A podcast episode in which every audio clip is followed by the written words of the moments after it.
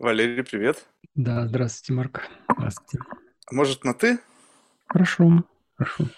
Слушай, ну я э, рад знакомству и нахожусь в неком предвкушении. Мгм. И знаешь, с чего бы я хотел начать? Вот смотри, ну, в этой э, форме участия есть простой вопрос. Open Mindness Level. Мгм. Ты остановился за шаг до божественного. И ты знаешь, как бы любопытно что, что я, допустим, могу понять, что многие другие люди, которые отвечают на этот вопрос, они просто не понимают природу вопроса и поэтому что-то отвечают. Ну, как бы просто что-то поставили, как бы даже не понимая вообще, о чем идет речь. Есть люди, которые, наверное, понимают, о чем идет речь, и, возможно, они демонстрируют свой реальный уровень. Мгм. Возможно, есть и те, которые понимают, но завышают свою оценку, чтобы меня ввести в заблуждение. Вот я, допустим, поставил себе 4. А четыре что там было, я уже не помню. Не, ну там open mindness level от 1 до 10. А, Где а, 10 так, это мгм. божественная open mindness. Ну, то есть да. божественная, ну, понятно, что давай возьмем абстрактно, да, я упростил Мгм. это для широкой аудитории. Мгм. Вот. И тут вопрос. И, во-первых, никто еще ни разу не поставил меньше, чем я. То есть я поставил себе 4, и это я- как минимум мне так кажется. То есть здесь нужно всегда говорить, что есть определенный уровень самозаблуждения, да, то есть ты можешь быть Да. где-то, ну, какой-то диапазон. Ты поставил 9. Вот это что? Вот это ты там Ну, реально, либо тебе там просто хочется быть? нет, э, это, это моя готовность. Вот. Стоп, готовность, подожди, подожди. да, Дальше очень важный момент. Теперь, да. очень много, я просто сейчас все свои вброшу дисклаймеры, чтобы ты понимал Мгм. контекст, чтобы я тебя вот Хорошо. настроил. Смотри, теперь твоя готовность там быть. Зафиксировали, очень важный пункт. Теперь Мгм. представь себе, что мне бы хотелось, а, очень часто я разговариваю с людьми, которые, ну, не только в восточной практике, просто практика осознанности и так далее. Мгм. Они в моей беседе оперируют тем, куда они хотели бы прийти, либо с Мгм. позиции mindset а готовности туда прийти. Эта Мгм. история мне понятна, и я не хочу эту тему двигать. Почему? Потому что, на мой взгляд, ты можешь говорить только о том, где ты был.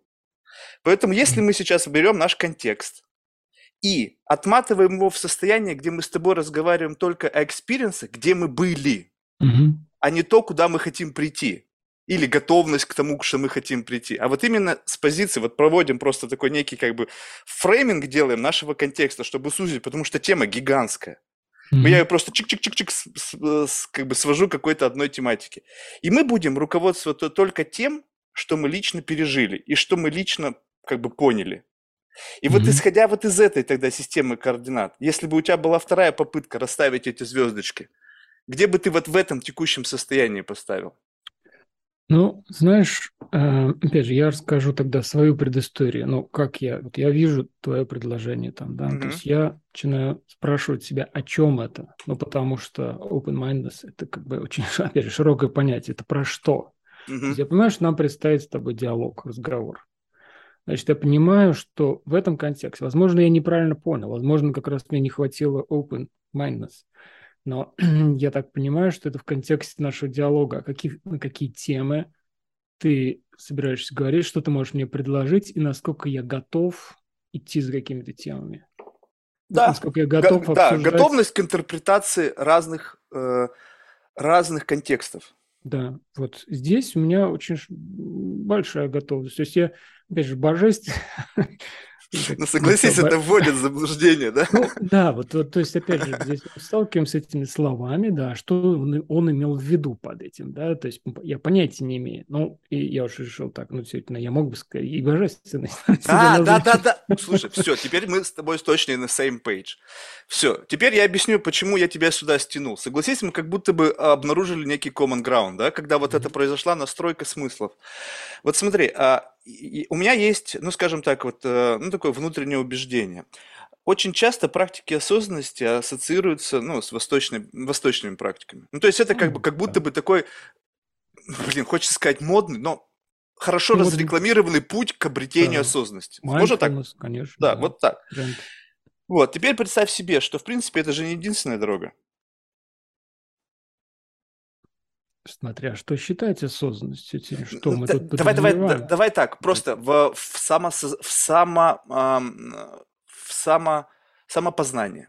Вот так э, обозначим. Ну, самопознание – это, конечно, огромная тема, но действительно, какого себя я хочу, я познавать хочу. Просто осознанность как такое базовое человеческое качество, просто отдавать себе отчет в том, что происходит. Да, да, да, да, да. Но, вот, вот, но, мы- но прийти к этому живем. можно через восточные практики, а можно прийти каким-то другим способом, так? Конечно, конечно. Вот. Ну, как бы это человеческая, сейчас, да, человеческая особенность, свойство, просто которое имеет, ну, как-то э, какую-то разную степень глубины, что ли, да? И, соответственно, почему восточные? Потому что там есть очень ну, древняя технологическая развитость в этом смысле, что две тысячи лет там люди видишь, развивались, подожди, предлагая ну, технологии. Да, но они создавали некий понятийный аппарат и систему взглядов. Да. Так, стоп, там просто Мгм. очень для всего есть определение. Вот я Мгм. почему тебя постоянно провожу эту линию между тем, куда ты движешься и туда, куда я. Скажем Мгм. так, что здесь датасет. С точки зрения Мгм. того, что началось это давно и много дошло до нас, с точки зрения как бы вот из уст в уста условно, когда эти знания передаются, понятийный аппарат вот, вот такой. Мгм. Там, где об этом стали меньше думать раньше, там, соответственно, и понятийный аппарат другой, об этом говорит в какой-то степени не- не психология. что, э, вот это, что значит меньше думать про... вот Ну, я имею в виду, что э, как бы э, начало вот этого мыслительного процесса. Ну, то есть представь себе, когда мы начали о чем-то с тобой думать, вот эта тема же когда тобой овладела? В каком Десять- возрасте? В 10 лет. В 10 лет. То есть, по сути, Мгм. ты где-то больше там, я сейчас не боюсь давать, сколько тебе лет, да, ну, Мне скажем так, бо- 54. а, ну вот, представь себе, 40 лет ты находишься на этом пути, так? Да. А путь этот длиной в 4000 лет, а может быть и дальше, так? То есть ты, вот с точки зрения, как бы, под- но ты, когда ты движешься свои 10 лет, ты берешь накопленный опыт 4000 лет и как бы условно несешь его на себе, и постепенно он в тебе открывается новыми-новыми знаниями, но ты в этом mindset е находишься 40 лет, охренеть.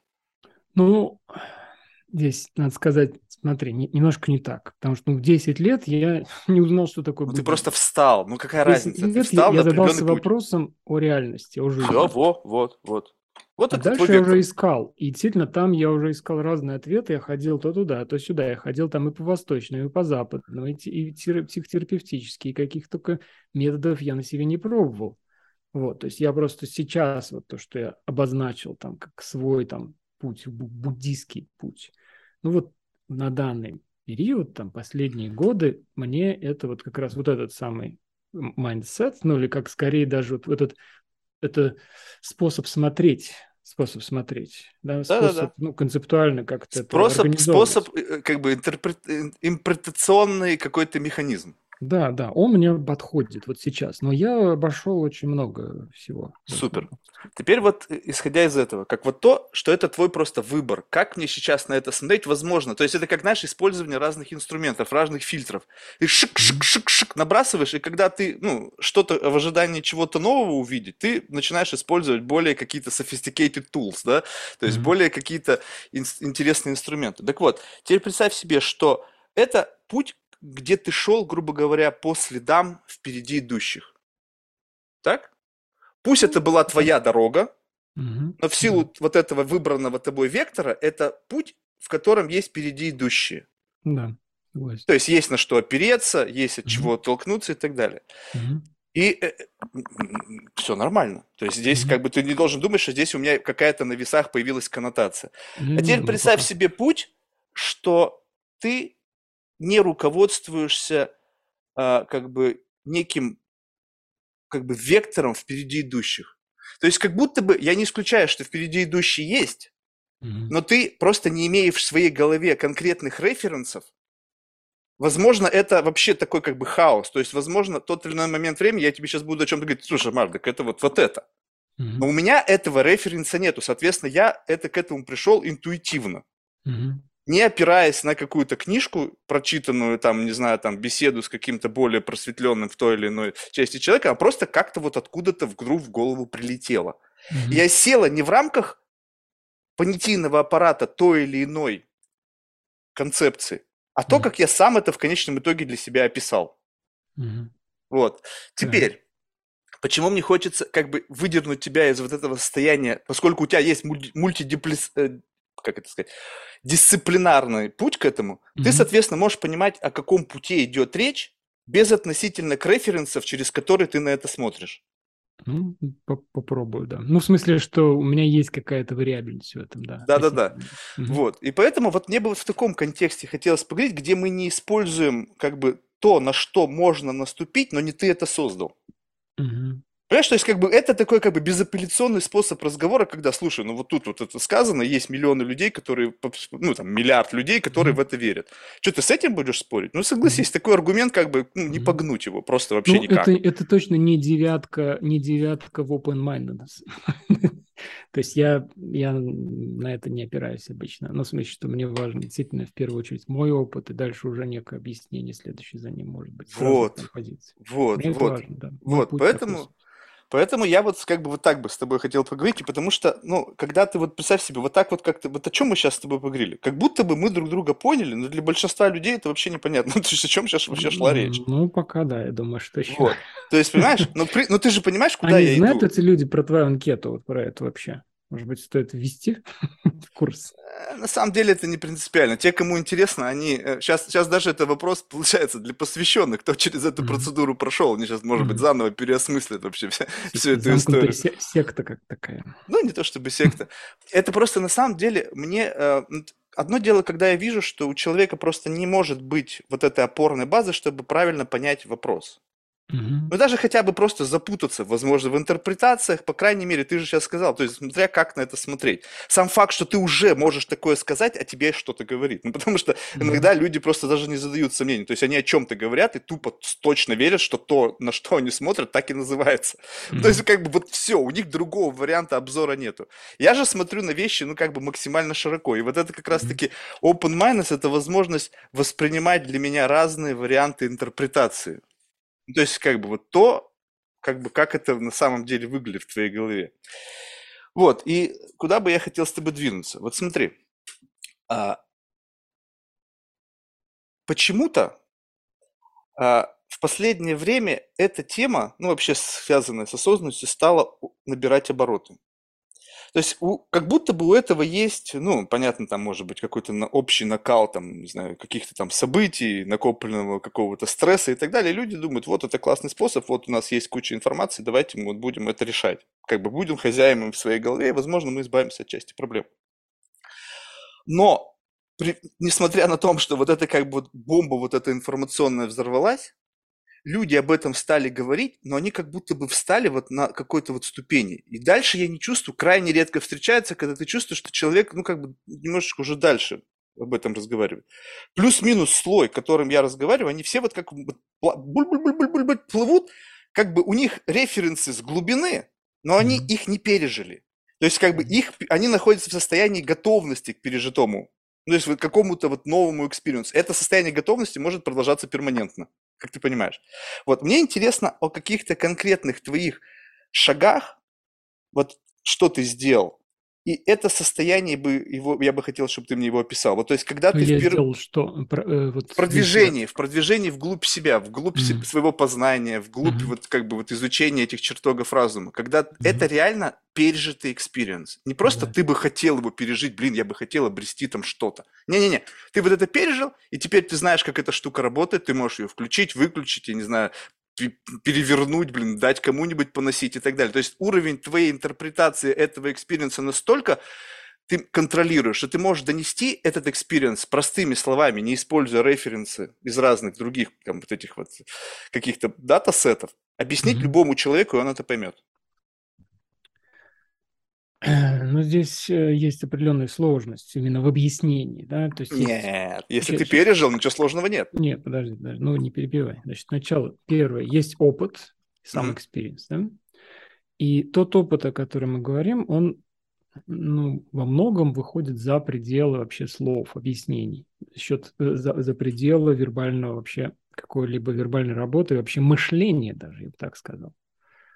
Это то, что можно назвать экзистенциальный опыт. Да, вот опять, и- и- но тут, понимаешь, когда я пытаюсь в любом случае об этом сказать, я использую слова. И вот я сказал слово экзистенциальный. Это понятное слово, оно такое мультидисциплинарное, да? Окей, но вот опять ты говоришь любому человеку. Мне всегда важно, с кем я разговариваю. Вот понятно, что вот такой разговор открытый в таком для, для каких-то Ты людей. со мной разговариваешь, больше никого нет. Понятно. Это понятно, да. Вот если с тобой, значит, вот мне, значит, я буду к тебе и апеллировать. да? Да-да-да-да. Вот. И, соответственно, здесь, ну, что для меня было важно в моем пути именно, здесь, наверное, имеет смысл как-то действительно исторически пойти от этого. Вот у меня есть моя история, да, история моего пути. Как я сказал, в 10 лет, я не знаю, почему это случается с людьми, но время, ну, как бы у, у многих людей как раз в детстве или подростков, в подростковом возрасте возникает этот вопрос, а что это такое вообще? Вот это вот все, вот, вот где я оказался, вот эта реальность, вот этот я, который тоже часть этой реальности, это что, это кто, и как мне здесь жить, если я в этой реальности, что это такое вообще? Это какой такой вот именно экзистенциальный глубинный вопрос. Как случилось, что, что это такое? Он связан со смертью. Потому что если я здесь, я понимаю, ну вот в 10 лет я уже знал, у меня уже умирали родственники, меня по улице вози, возили процессии этих, значит, похоронные. Я видел это все. Я знаю, что такое смерть. И я понимаю, что, окей, вот я, я умру когда-нибудь. Я помню, понимаешь, это, и, это событие со мной просто случилось. Я сижу, это я до сих пор его помню, потому что я сижу, мою ноги после прогулки. Я там набегался, пацан, 10 лет, я вот мою ноги. Вода течет, и у меня, я умру когда-нибудь. И я начинаю про это думать. Я начинаю, так, так, так, так, так, так, стоп, стоп. Ну, я, то есть я понимаю, что я когда-нибудь умру, я закончусь. Вот я сейчас есть, я закончусь. А, да, и значит, как я это знаю? Ну, потому что, вот, потому что я знаю, вот, что люди умирают, их закапывают вот в землю там, да, что их не, нет больше с нами тут. Я, ну, я начинаю про это как-то думать вот своим этим десятилетним разумом, и ничего не, не, не могу это в себя вместить. Знаешь, вот, то есть интеллектуально, как раз словами, я понимаю, что я понимаю, что вот меня не было, а потом я появился. Я закончусь. Но внутренне, в своем переживании, в переживании, никак не могу с этим соотнестись. Как это так? Потому что у меня есть переживание, что я есть, и это есть никогда не начиналось, никогда не закончится. У меня нет переживания, что когда-то меня не было, и я это переживал как-то внутренне переживал. Меня нет. А потом я появился, сказал, вот я есть. Такого нет у меня в опыте. У меня всегда есть только переживания, я есть и все. Но интеллектуально я понимаю, что я знаю просто это, что вот я появился и закончусь. И я никак не мог это... Вот у меня возник этот диссонанс когнитивный. Не могу это себя вместить именно в переживательный опыт. Да? Понимаешь, я могу сто раз себе это объяснить, сказать, ну вот так и есть, что ты, что ты дергаешься? Нет, я продолжил дергаться. И вот, собственно, из этой, из этой точки начался этот мой путь. Он действительно был очень внутренний, очень вот дайте мне этот ответ кто-нибудь. Дайте мне его. И, и конечно, куда я пошел? Ну, я, я в Советском Союзе родился вообще-то. Там некуда было идти с этим вопросом. Там марксизм-ленинизм на каждом углу. Но, слава богу, там через какое-то время все Советский Союз закончился, и вот тут бух, открылось. И ну, каким-то образом, опять же, все-таки там уже там начались какие-то, то есть до меня долетала какая-то там литература, да, я, например, читал Селлинджера в детстве, потому что там было слово дзен. Вот, понимаешь, вот здесь очень странно, вот это, да, что я там ребенком, подростком мог понимать про дзен, который там упоминал какой-то Селлинджер, который писал про каких-то американцев, и в Советском Союзе это, это разрешалось издавать. Я читал, и меня что-то такое вибрировало. Была там книжка «Путешествие». Еремей Парнов был такой писатель. «Путешествие по Востоку». Вот он там описывал. Вот в Тибете, значит, они сидят в пещерах. И меня йоги там, значит, йоги. Вышел журнал индийский, этот, фильм был индийский йоги. Кто они, болгарский? Я ходил на него раз пять, наверное, в кинотеатр. Журнал был «Наука и жизнь». Наука жизни, да, точно. И там вышла подборка статей про хатха-йогу. Вот, значит, как там. Я в 12 лет занялся этой хатха-йогой. Я там сел в позу лотоса, я начал... Понимаешь, там было очень много детского вот этого показать друзьям, как я могу тут свернуться. Но в основе все равно был вот некий этот зов. Я, я искал что-то, искал, я не знал, где это мне найти. Но вот что очень важно в самом раннем этом возрасте, я понял, что ну, вот хатха-йога это, это очень такой телесный процесс. Это процесс всем собой, это не интеллектуально исключительно. То есть мне нужно что-то такое прожить, прожить, а не, а не просто понять умом, интеллектом. Угу. И вот меня это начало вести. Понятно, что я читал параллельно книжки. В какой-то момент это ну, уже, уже перестройка, и в принтном издании я купил а, потратил там я уже первую там какую-то свою зарплату э, на эту книжку Алана Уотса «Путь дзен». Вот, вау, значит, я вот понял, вот он, вот он мой путь, вот он мне что-то такое пока, о чем-то мне намекает. По, опять же, понятия не А можешь более детально это чувство да. писать? Ты описываешь вот з, б, ну, что-то внутри. Так вот оно я, я вот по... такое вот. Не-не, подожди, да, не, я понимаю, но вот ты же с этим чувством давно живешь. Вот давай просто да. попытаемся, может быть, это будет первая попытка. Вот сейчас какой-то странный Марк тебя Нет, впервые я... в жизни просит описать, не дзб, потому что я понимаю, что ты, о чем ты говоришь, но мне бы хотелось mm-hmm. услышать хоть сколько-то приближенная Нет. модель описания. Использую просто семантику, метафоры.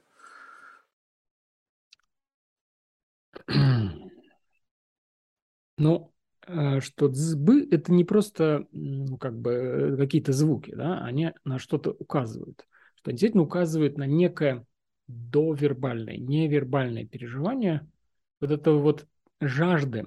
Жажда, может быть, знаешь, как... Э, Любопытство чего-то неизведанного. Нет, нет, не только это. Жажда, э, это, не, это не такое, знаешь, вот просто любопытство чего-то неизведанного. Часто у нас, ну, как-то вот, ну, а почему бы мне этим вот не, не, не увлечься, да, вот как-то. Этим? Вот, это ты знаешь что? Чем-нибудь новенькое. Ну, вот что-нибудь новенькое, да? А здесь не про это. Здесь про дайте мне ответ, что такое я, что такое реальность. Да? Это вот, если мне его не дадите сейчас, я умру тут, я просто задохнусь тут, я, я покончу с собой. Вот на каком это уровне, понимаешь?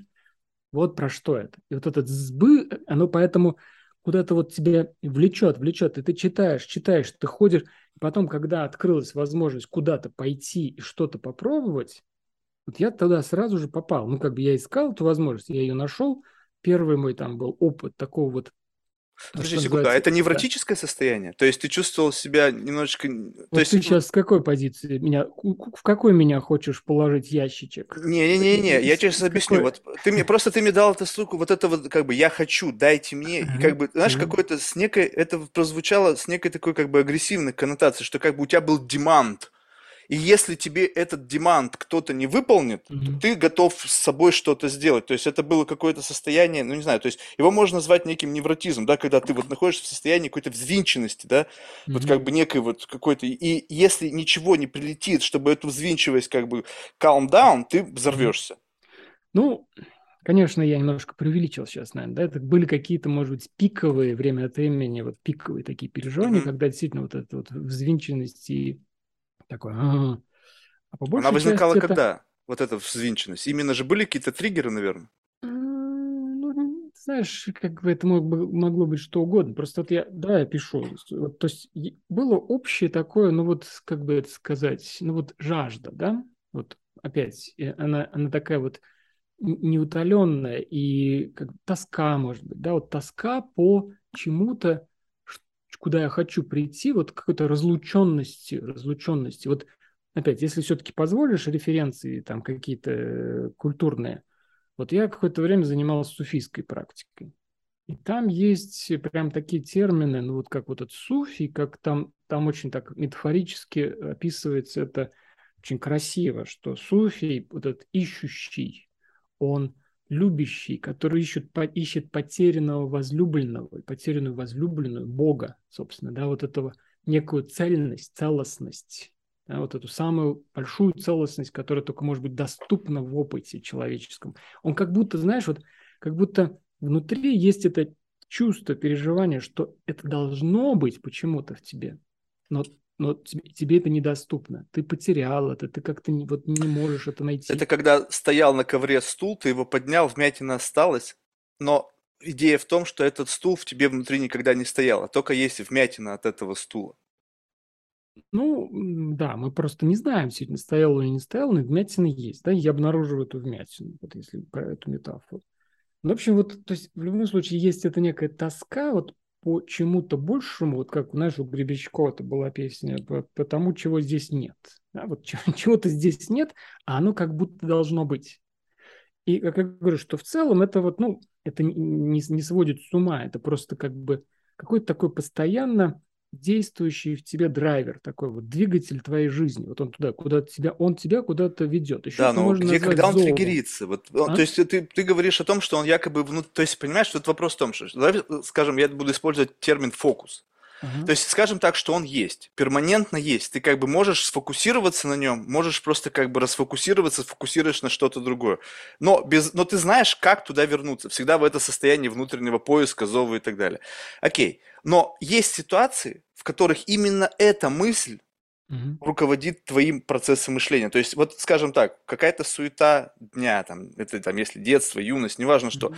вот она померкла. Ты делаешь фокус именно на этом состоянии. Это, как правило, какая среда? То есть, что в этот момент происходит? Ну, знаешь, вот опять здесь, вот есть это, как сказать, вот когда я, когда вот это в 10 лет со мной случилось, вот этот вот опыт вот этого нет, давай более Зо... взрослый возьми. Зо... 10 лет сейчас, с тобой сейчас. случилось, когда ты уже можешь это описывать, а не 10 лет, это воспоминания. описать, описать, Мир, не перебивай. Значит, вот 10 лет это случилось. Это как бы открылось как такой вот, как путь, да, как вот, как путь, как пространство. И дальше это было вот основным драйвером, ну, я скажу, до 40 лет. Вот до 40. 40 это закончилось. У меня это закончилось. Ну, в смысле, 40 что-то сильно изменилось, я так могу сказать. Так вот, все это время это было таким основополагающим фоном моей жизни. Вот все остальные события, влюбленности мои, там, обучение где-то, работа какая-то, все оно все вокруг этого. Оно как бы, я понимал просто, что мне важно так мою жизнь выстроить, чтобы это все остальное не мешало бы вот этому основному моему драйверу. А внутри этого действительно случались, ну, могло что-то там, книжку прочитал, и меня еще сильнее это раззадорило. Или испытал какой-то опыт действительно, а я пробовал много разное, испытал там предельный опыт вот этого контакта с этим неч- нечто, да, что невыразимо. А потом Предельным для тебя. Что? Предельным для тебя. Конечно, конечно. Это, это важный референс, потому что, ну, как бы, не, кто-то может считать так, что предельный, в принципе, предел. То есть предел познания, то есть прикоснулся к самой вот как бы такой, знаешь, двери, за которой вот оно все спрятано. Не, ну это субъективно, кто-то может сказать о каком-то объективном опыте предельного познания. Ну как бы нет такого, да, но, но для меня это некий предельный опыт, выходящий за пределы действительно всего. Да, но ты признаешь, что есть вероятность того, что твой предельный опыт, если брать какое-то общее движение в сторону в одном векторе, то твой предельный для кого-то, ну, промежуточный. Конечно, конечно. Почему? Ну все, то есть это тоже важно просто было. Конечно, конечно. Ну, вот то есть я говорю, конечно, о себе. Мы же говорим о моем пути. Вот я говорю о себе. Он полностью субъективный. Он, он абсолютно субъективный. То есть вот и на нем уже действительно там могут быть там какие-то, вот есть некое постоянство, а с другой стороны есть всякие впадины и, и пики, да. Вот. И, и триггерами этих впадин и пиков могут быть там совершенно разные совершенно события. Вот, ну и вот, собственно, возвращаясь там к этому пути, вот я там перебирал много, и очень важно, что достаточно рано я уже как бы понял внутри себя про, в своем опыте, что самое важное это не интеллектуальное, что никакая книжка, никакой разговор с учителем, вот это, это не про это. Это карты, но, как известная метафора Кожипского, что карта не является территорией. Да, что не надо это путать. Мы все время это путаем. У нас есть эта склонность путать карту, территорию. Поэтому все время как это, как это описывается, как это, а это никак не описывается словами, это территория. Это, ну, как бы вот есть политическая карта, а есть карта там физическая. Они показывают на одну и ту же территорию. Ну что, как бы одинаковое изложение, что ли? Не, ну описать ну, можно разницу. Просто ты она начнешь заморачиваться в деталях, ну как, ну она не будет. По крайней мере, если ты, вот представь себе, что вот ментальный эксперимент. Mm-hmm. Я тебе буду описывать это и это, и потом ты будешь выберешь. Ведь ты выберешь как-то. Я тебе вброшу какие-то факторы, которые тебе скажут, о какой карте именно идет речь. То есть, по крайней мере, ну да, в целом карта. Но ты можешь сделать отличие. Поэтому почему-то, когда, допустим, люди движутся в таком направлении, говорят, так, окей, карта – и дальше ее не объяснить. Принимаю ее такой, как есть. Для меня это как бы остановка безосновательная. То есть, что, подожди, стоп, давай дальше пойдем. Нет, Попытайся, конечно. заставь себя описать это. Даже если ты не понимаешь, вытягивай там из, не знаю, из кишок эти мысли, но попытайся. Не факт, что у тебя получится, но, по крайней мере, попытка не пытка. И когда кто-то говорит, что я не могу описать свой experience, это в состоянии необъяснимости, ну, либо тебя просто обрубило, ты потерял сознание, и твой процесс э, как бы зафиксирован. Ну, то есть он настолько был силен, что ты просто не, данных досталось столько мало, что ты не в состоянии эти данные интерпретировать. Такой случай, я предполагаю, сколько людей вырубало, они просто руки без сознания. А потом что-то там по осколкам пытались собрать. Не-не-не-не. Все можно я, описать. Я не про это. Я говорю, что вот есть, опять, если обратиться все-таки к уже готовым моделям, хотя ты меня стараешься от этого отводить. Тем не менее, если я вернусь, вот э, теперь обратимся к буддийской концепции. Вот в буддизме, в махаянском буддизме, то есть буддизмов два основных там направления есть, хинаяна и махаяна, тхировада и махаяна. Так вот, в махаяне там есть такая концепция двух истин, абсолютная и относительная. И вот, собственно, относительная – это то, что мы можем назвать словами. Это вот все карты, все карты они действительно, они важны, они важны, и постоянно это подчеркивается, что нам нужны обе эти истины. Но есть нечто, что совершенно неописуемое. И просто когда мы описываем, да, мы стараемся, мы очень стараемся описать это неописуемое, как-то приблизиться к этому, указать пальцем. Ну вот, опять же, дзенская метафора, вот этот палец, указывающий, указывающий на Луну. Да? Правильно, но это не вот пережитой experience. Вот... Да. Это вот смысл. Но ты-то ведь можешь говорить о своих experience ах пережитых. То, что ты Конечно. как бы хочешь пальцем прикоснуться к этой штуке, ты не можешь описать, потому что ты еще не прикоснулся. Конечно. А, а прикоснуться все. невозможно, наверное, скорее всего. Потому что в этом и есть смысл этого, как бы, двигатель. Перпетум мобиль работает именно за счет какой-то супермагнетизма, который всех давит, но которому невозможно прикоснуться. Понимаешь, то есть э, в этом и заложен э, двигатель внутренней системы что все, как бы, как бы они ни двигались, в конечном итоге никогда не могут там оказаться и только находятся на неком пути. Вот и все. Но ты на этом пути явно есть какие-то майлстоуны. Прямо вот встал ты здесь, пережил, я это ощутил. Mm-hmm. И то, что ты пережил и ощутил, ты в состоянии писать. Да, да. Но просто то, о чем я пытаюсь сказать, что мы же говорим, опять же, с людьми, мы же говорим не сами себе, кому-то. И вот здесь очень важно указывать, что принципиально этот опыт ну, как бы не описуем вот в точности в словах, он это только указатель. Поэтому то, что я говорю, я описываю свой опыт. Это указатель. Тебе можно туда сходить, но ты испытаешь какой-то свой опыт, который, возможно, ты опишешь совсем другими словами. Правильно, другими но ты метафорами. ведь свой-то опыт можешь описать. Вот мне вот, да, понимаешь, да. то, что я ну, там да. буду, и там наверняка будет другое, сто процентов. Но я, я-то, я-то был уже там, я-то свой опыт знаю. Мне твой интересен опыт. Я тебе вот этот хочу спросить, понимаешь? Потому что я хочу Прошу. взять твой опыт и сравнить со своим, и понять, где вот, ну, то есть, где мы были, что мы видели, что мы из этого опыта принесли, вообще, как мы там оказались и так далее. Давай, давай, конечно. Я просто как бы вот эти все мои слова, они как предупреждающие, чтобы надо, даже нельзя это воспринимать как некую такую базовую истину, единую для всех. А свой нет. опыт, конечно, я могу описывать, ради бога. Вот давай начнем с этого. Давай. Опиши мне первый опыт свой, когда ты а, пришел, ну вот как бы, когда первый раз ты, блин, как же это правильно сформулировать? ну, скажем, условно сделал некий зум-аут. Хотя бы с этого начать. Когда ты посмотрел на что-то и понял, слушай, ну, как бы можно так смотреть, а если пошире посмотреть, то будет совершенно все иначе.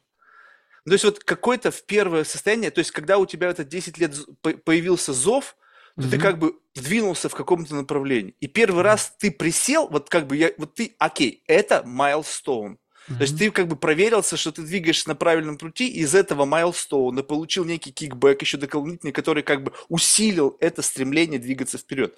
Я не, не верю, что на этом пути нету подкрепления извне. Оно есть. есть конечно. И вот эти milestone ы, это есть подкрепление того, что ты движешься в нужном направлении. Но вот этот experience, это что-то. То есть да. какой-то, знаю, вот какое-то внутреннее переживание, внешний сигнал, внутренний сигнал, какой-то пережитой опыт чего-то того. Ну, как бы это чувствуется. Ты зашел конечно. сюда, вышел другим. Конечно, конечно. Да. Ну вот, э, собственно, то, до чего я и в своем рассказе дошел. То есть в какой-то момент я пришел на такой тренинг, который назывался ребефинг. Э, ребефинг. Да, то есть это такая специф, специальная техника дыхания интенсивного, которая ведет к так называемому измененному состоянию сознания. Ну, то есть это этих состояний огромный спектр измененных, то, что мы называем измененных, но и даже то, что мы называем, в общем-то, обычным состоянием сознания, обыденным состоянием, это тоже какой-то спектр, то есть это просто все спектр разных состояний. Подожди, вот, можно пройти да. шаг назад? Как угу. ты там оказался? То есть ты сказал, ты уже пришел, было бы важно угу. узнать, как ты туда попал.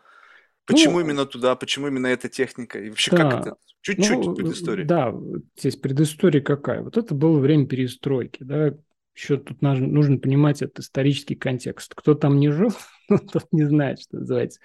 Ну, потому что до этого никакой информации о таком вот опыте не было. Да, все было закрыто. Марксизм, ленизм один. Соответственно, и вот 90-е годы все открылось. И поехали в Россию, в бывший Советский Союз, вот всякие из Запада, из Востока, и гуру тебе, и всякие психотерапевты, и вот эти вот те, кто работает с сознанием в каких-то вот этих странных техниках, типа дыхания вот этого, они все приехали и начали тут там, в России. Зарабатывать. Учить, учить всех. Ну, зарабатывать, но они еще... Не, надо называть вещи своими именами, то есть... Но они зарабатывали на этом, а мы учились. Это... Бы для меня это было учение, и для меня этот опыт, пусть они там хоть зарабатывают, хоть что они делают, я им плачу деньги, конечно, но как бы я-то что получаю? Я получаю Нет, реальные... С этим понятно. Это все ясно. Я тебе просто говорю, что нужно правильно, что, что произошло. Открылся рынок с гигантским спросом на подобную вещь. И туда, понятно, все рванули. Ну, согласись, это же как бы, ну, не просто так ты описываешь некий бум. Ну, там, опять же, вот, э, вот ты сейчас сужаешь это до одной какой-то, одной какой-то линии, да, это мотивация людей. Но, в принципе, этим людям просто, понимаешь, открылся не только рынок, открылась вообще какая-то земля терра инкогнита для них. Понимаешь, не только мы не могли туда поехать, но и они не могли в Советский Союз приехать. Вот это абсолютно новое, там какие-то живут люди, люди там с собачьими головами. Кто они такие? Им просто интересно было многим. И многие из них приезжали действительно не зарабатывать. Или они там допустим, зарабатывали допустим по нашим, ну, по нашим меркам большие деньги, а для них, ну, это копейки там, да, из Штатов приехал человек, а у нас там, ну, что, вот у меня один там тренинг, я, там 100 долларов, но я не мог такого заплатить, да, а для него в Штатах это вообще это минимум какой-то, который люди бы там платили, да, ну, как бы понятно. Вот, поэтому у них мотивация во многом была такая, интерес просто. И вот на этом общем интересе мы, нам было очень интересно, им было интересно встретиться. Вот. Ну и поэтому, в общем, вот, вот на этом буме действительно это был бум, был большой спрос на это знание. А, тогда такой начали издавать журнал «Путь к себе» он назывался. Я его случайно увидел просто в метро в Москве, шел, шел, увидел. Я его схватил, начал читать. Это же вот, это же мое, это про меня. Вот, вот то, что я так долго ждал и искал. И там вот адресок.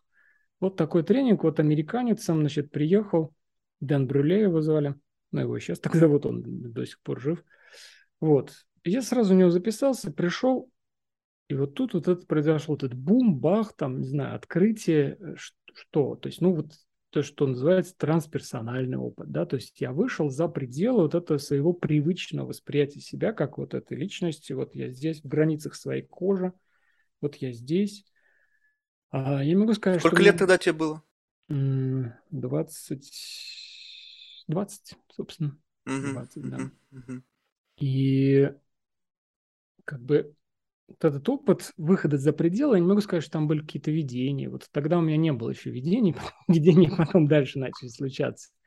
А это был скорее такой энергетический опыт, телесный очень. Да? Во-первых, меня прорвало там, ну, как-то вот эмоционально, да, то есть люди там дышат, дышат, дышат, это группа большая, то есть все надыхивают, надыхивают, там какая-то энергия очень, она прям чувствуется, она как, как вот в этом воздухе стоит, вибрирует.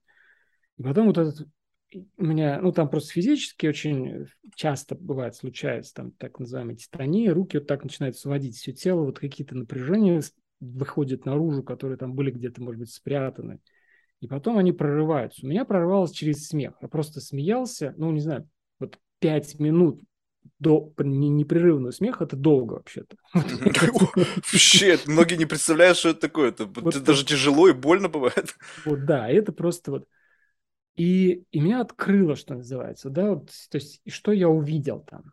Я увидел свою жизнь, вот, собственно, мою жизнь, которая могла бы быть какой-то, да, вот определенный образ, мой, мой путь, именно практически. Я, я увидел, вот есть технология, работы с собой, которая реально что-то во мне меняет на уровне энергии, на уровне чувств, на уровне переживания. Вот это сильно от, открытие, ну вот то, что говорит open mind, то есть как бы открытие сознания не только на уровне там интеллекта, да, а именно вот какого-то переживания сознания. Я как-то, я, переживание себя расширенного. Э, вот когда это телесная энергия, это витальность какая-то, да, это не, не какая-то эзотерика, а просто я чувствую, как во мне эти там потоки движутся, вот, и, и это переживаю.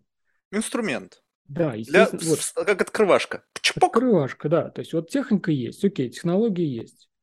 Есть, ну, как бы метод, как это можно научиться, и можно этим работать, в принципе, да, и, и работать как с собой, так, пожалуйста, и с другими. Вот, то есть какая-то такая, может быть, может быть, профессия в этом.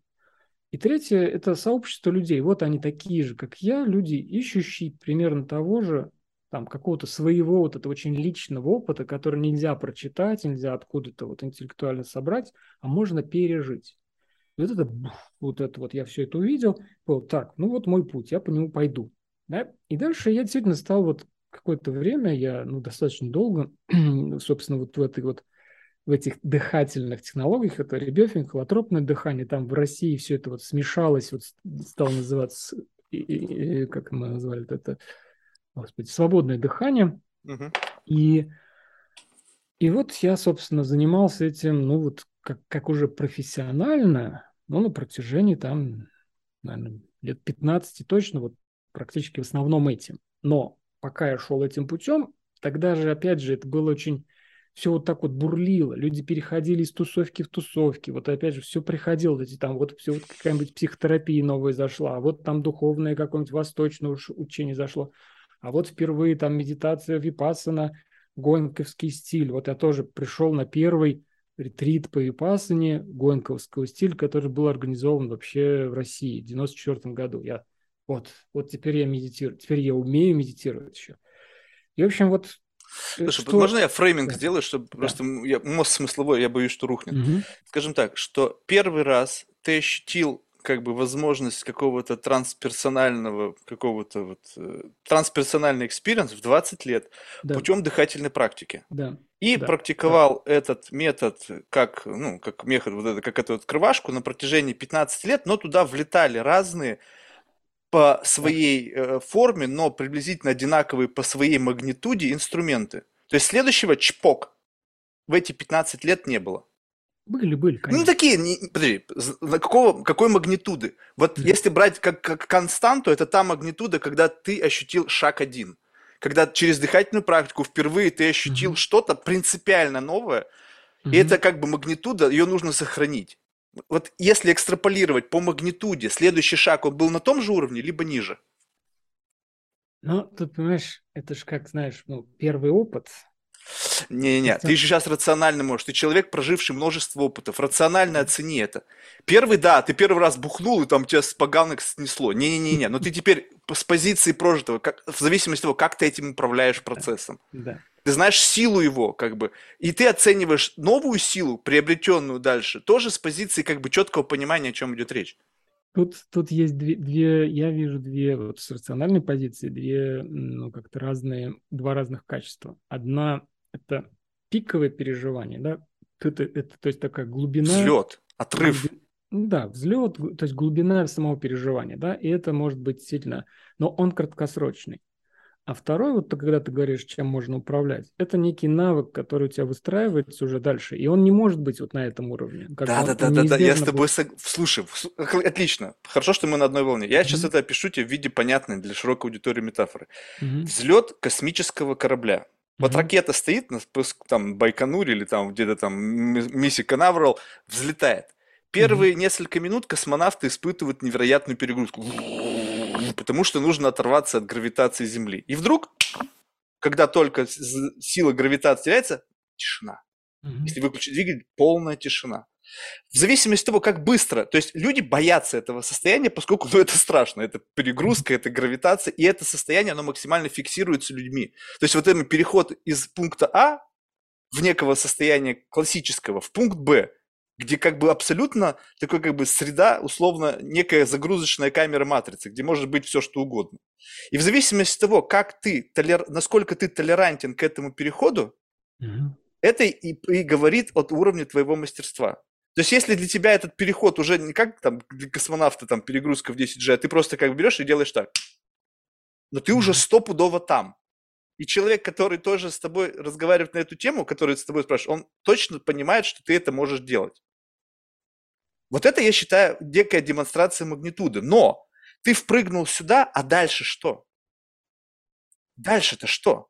Вот мне интересен следующий шаг. То, что ты туда впрыгнул, красавчик, через что не принципиально. Дальше-то что с этим делать? Дальше важна практика. То есть вот э, опять, действительно, здесь такое соотнесение, вот, ну, и, в принципе, это не я, опять же, придумал, многие на духовных вот этих, очень разных как раз путях описывают это так, что нам важно соотнесение пиковых переживаний и некой вот этой вот постоянства какой-то практики, где нет, в общем-то, таких пиковых переживаний. Ну, где, где какая-то более-менее плато, но они друг друг, они коррелируют как бы друг с другом, они друг друга подкрепляют. То есть если я пережил вот этот вот взрыв, этот пиковый переживание, если я взлетел куда-то в какой-то момент, я, естественно, опущусь. И мне, может быть, как раз будет тоска на какой-то... Ах, мне хочется опять туда. Ну, окей, один раз я испытал сильную тоску, потом, значит, еще раз, потом все меньше и меньше. Потом я понимаю, что и дело не в этих пиках, не, не в залетах. Дело вот в этом вот как раз неком постоянстве, и оно повышается, оно повышается, оно растет постепенно. Да? Вот, и там способность как раз регулировать это, способность возвращаться по желанию, в общем-то, по своему выбору, но как бы с меньшей интенсивностью, чем там. Но она, в общем-то, в обыденной жизни особо-то и не нужна там. То есть, если бы я жил все время в каких-то трансперсональных переживаниях, тут мне было бы сложно общаться на уровне, там, не знаю, человеческом, вот с тобой, там, человек, как, как человек с человеком, личность с личностью. Вот, поэтому вот это знание пиковых состояний, оно важно, как такое сообщение мне, эта часть реальности тоже существует – и она, безусловно, на меня действует. Ну, там, на мои, на мои этические выборы, например, да, что я выбираю, как я веду себя с людьми. А на мои какое-то вообще отношение к себе, к жизни, там, более спокойное, там, да, в целом, что, ну, вот, что бы ни происходило, а вот есть нечто, что все это включает, и мне, во всяком случае, вот просто то, что я говорил, с чего начался этот путь мой в 10 лет, он же начался вот с этого страха смерти, в общем-то, да, страх исчезновения и даже не спас, не просто страх, а вот неспособность с этим соотнестись, внутренне пережить это, да, вот что это значит. Вот в результате, что если уж говорить о каких-то результатах, таких прям вот, которые можно пощупать, ну вот это ушло. Вот, ну, как бы я не, могу сказать, что я там совершенно не, там, совершенно не боюсь смерти, не, я ее не хочу, ну, как бы я продолжаю жить, но у меня нет того переживания, накрывающего меня, разрывающего меня, что сильно ужаса перед этим не, не, даже не просто исчезновение, не, а непонятность, как мне с этим быть, да? Да, но у многих людей его и нет. То есть нужно тут правильно понимать, ну, что просто тут возможно это твоя... Опыте, да, да, да, но понимаешь, вот, вот это, кстати, тоже очень важный момент, что а, давай так опять отматываем немножко назад, mm-hmm. как это выглядело с точки зрения кого-то roadmap, что первым на твоем пути который инструмент, который позволил тебе впрыгнуть в некое ну, альтернативное проживание самого себя и жизни угу. была дыхательная практика. У да, меня да. этим первым было марихуана, ну, угу. по-моему, в 15 лет. Угу. Когда все ржали там, и просто это был, видимо, бласт, потому что люди не справились с этим ударом, меня почему-то, ну, как бы условно, ну, назови, что не то чтобы не вставил, а просто действует на меня это по-другому. Mm-hmm. И в тот момент, когда просто все сходили с ума так, как они сходили, я над этим наблюдал. И вдруг mm-hmm. я ощутил это как как бы, ну, вот это ощущение, когда ты теперь уже ты наблюдатель, то есть как бы ты как бы смотришь за собой, и, ну, в общем, как mm-hmm. вот эта вся история, то, что ты говоришь, да, как бы некий, да. некий трансперсональный experience. Mm-hmm. И, и это теперь стало как бы тем, что дало мне инструмент. То есть лейбл у этого был простая какая-то там какой-то каннабис. Mm-hmm. У тебя ассоциация твоего входа была с инструментом под, с лейблом буддизм. Ну, сначала там э, дыха... вот это ну, ну, ну, но она к чему-то, да. ее референс дальше, это дыхательная практика, она да, к чему относится? Да. К восточным ну, каким-то практикам? Ну, не восточная, нет, это ну, а было а изобретено в Штатах. А, то есть это абсолютно не связанное с э, вот этой вот, то есть у нее нету религиозной какой-то основы? Нет, это скорее такая основа хи- хи- с хиппи. то есть, Основа если... с хиппи. Подожди, если... корни нужно понять, к какой информационной базе в тот момент времени ты подключился. А, слушай, ну вот э, можно историю рассказать. То есть Давай. вот э, опять, что касается психоделиков. То есть, понятно, что 60-е годы, время в Штатах психоделиков, и не только в Штатах, вот были два человека. В Чехии был такой человек, этот Станислав Гров, угу. который экспериментировал с ЛСД ну, в конце 50-х, в начале 60-х э, в официальной клинике. Он был психиатр, психотерапевт, он там работал с ЛСД с, с больными, угу. с пациентами. Потом его пригласили в Америку, и он там продолжил эту работу в начале 60-х. В это же время значит, в Штатах жил такой вот хиппи Леонард Тор. Хиппи, ну, в смысле какого хиппи? Он просто, он вот был вот этим духовным искателем. Он туда мотнулся, сюда, и вот э, мотал его, мотал. Экспериментатор. Да, естественно, он употреблял психоделики тоже. И, в общем, как-то у них, ну, это как легенда рассказывает, как-то у них случилось это все в параллели. Они потом друг друга долго обвиняли в, в краже метода. У них родились у этих людей, у обоих, очень похожий метод. То есть просто когда начали, начали прессовать психоделик, когда стали запрещать просто в Штатах, угу. Гроф оказалась перед этим фактом, да, что, окей, вот что же мне делать теперь, как есть такой анекдот, как Гроф, значит, узнал, что психоделики запретили, сказал, как, как, как, как. То есть, ну, он как-то... Изобрел как дыхательную практику. Пол, да, к тому, что если дышать определенным образом, да еще и под музыку, под определенное подобрано, да еще вот в определенном контексте, и как-то вот создав определенную атмосферу, то там человек испытывает похожие переживания, как... Потому с... что он знает, что это состояние. У него да, хватило да, достаточно конечно. языка, чтобы это описать. Да. И это как лесенка, и... по которой ты туда можешь прийти. Да, и точно так же Ор, он своей, там, значит, своей истории, он там, значит, там же как вот в этой традиции, это уже, ну, как можно сказать, что это сильно традиция, она родилась вот в Штатах в 60-е годы, но с тех пор она там развивалась. Можно сказать, это такой молодой традиции. А там очень важна перинатальный опыт, то есть опыт переживания своего рождения ну вот кто из, там, ну я переживал это многократно, например, да, и многие люди, которые эту технику используют, они туда заходят, залетают постоянно, туда забрасывают этот опыт своего рождения. И Гроф об этом написал несколько книжек и так далее. И вот этот Ор, он тоже почему-то там у него какая-то была с этим связана история, он решил сначала просто, может быть, ему это в в ЛСД тоже кто показал, не знаю, что, я вот этого момент не знаю. Общем, он решил, что ему нужно пережить обязательно вот этот вот э, опыт своего рождения как-то заново переродиться. Mm, то есть он, он начал, создал эту программу, по сути. И он начал экспериментировать. Он, знаешь, как начал? Он, значит, как, он так, начал моделировать. Он, Программа так, «Как пережить опыт собственного развития». Да, Бум. рождение, рождение. Рож, рождение. Да, он думал, как, как мне это действительно пережить, и он, он ложился в теплую ванную, в теплую ванную, в темноте, и лежал там. вот. Я подозреваю, что он делает с ЛСД. но, но в какой-то момент он начал дышать определенным образом. И с ним вот это случилось. И он сказал, надо дышать в воде.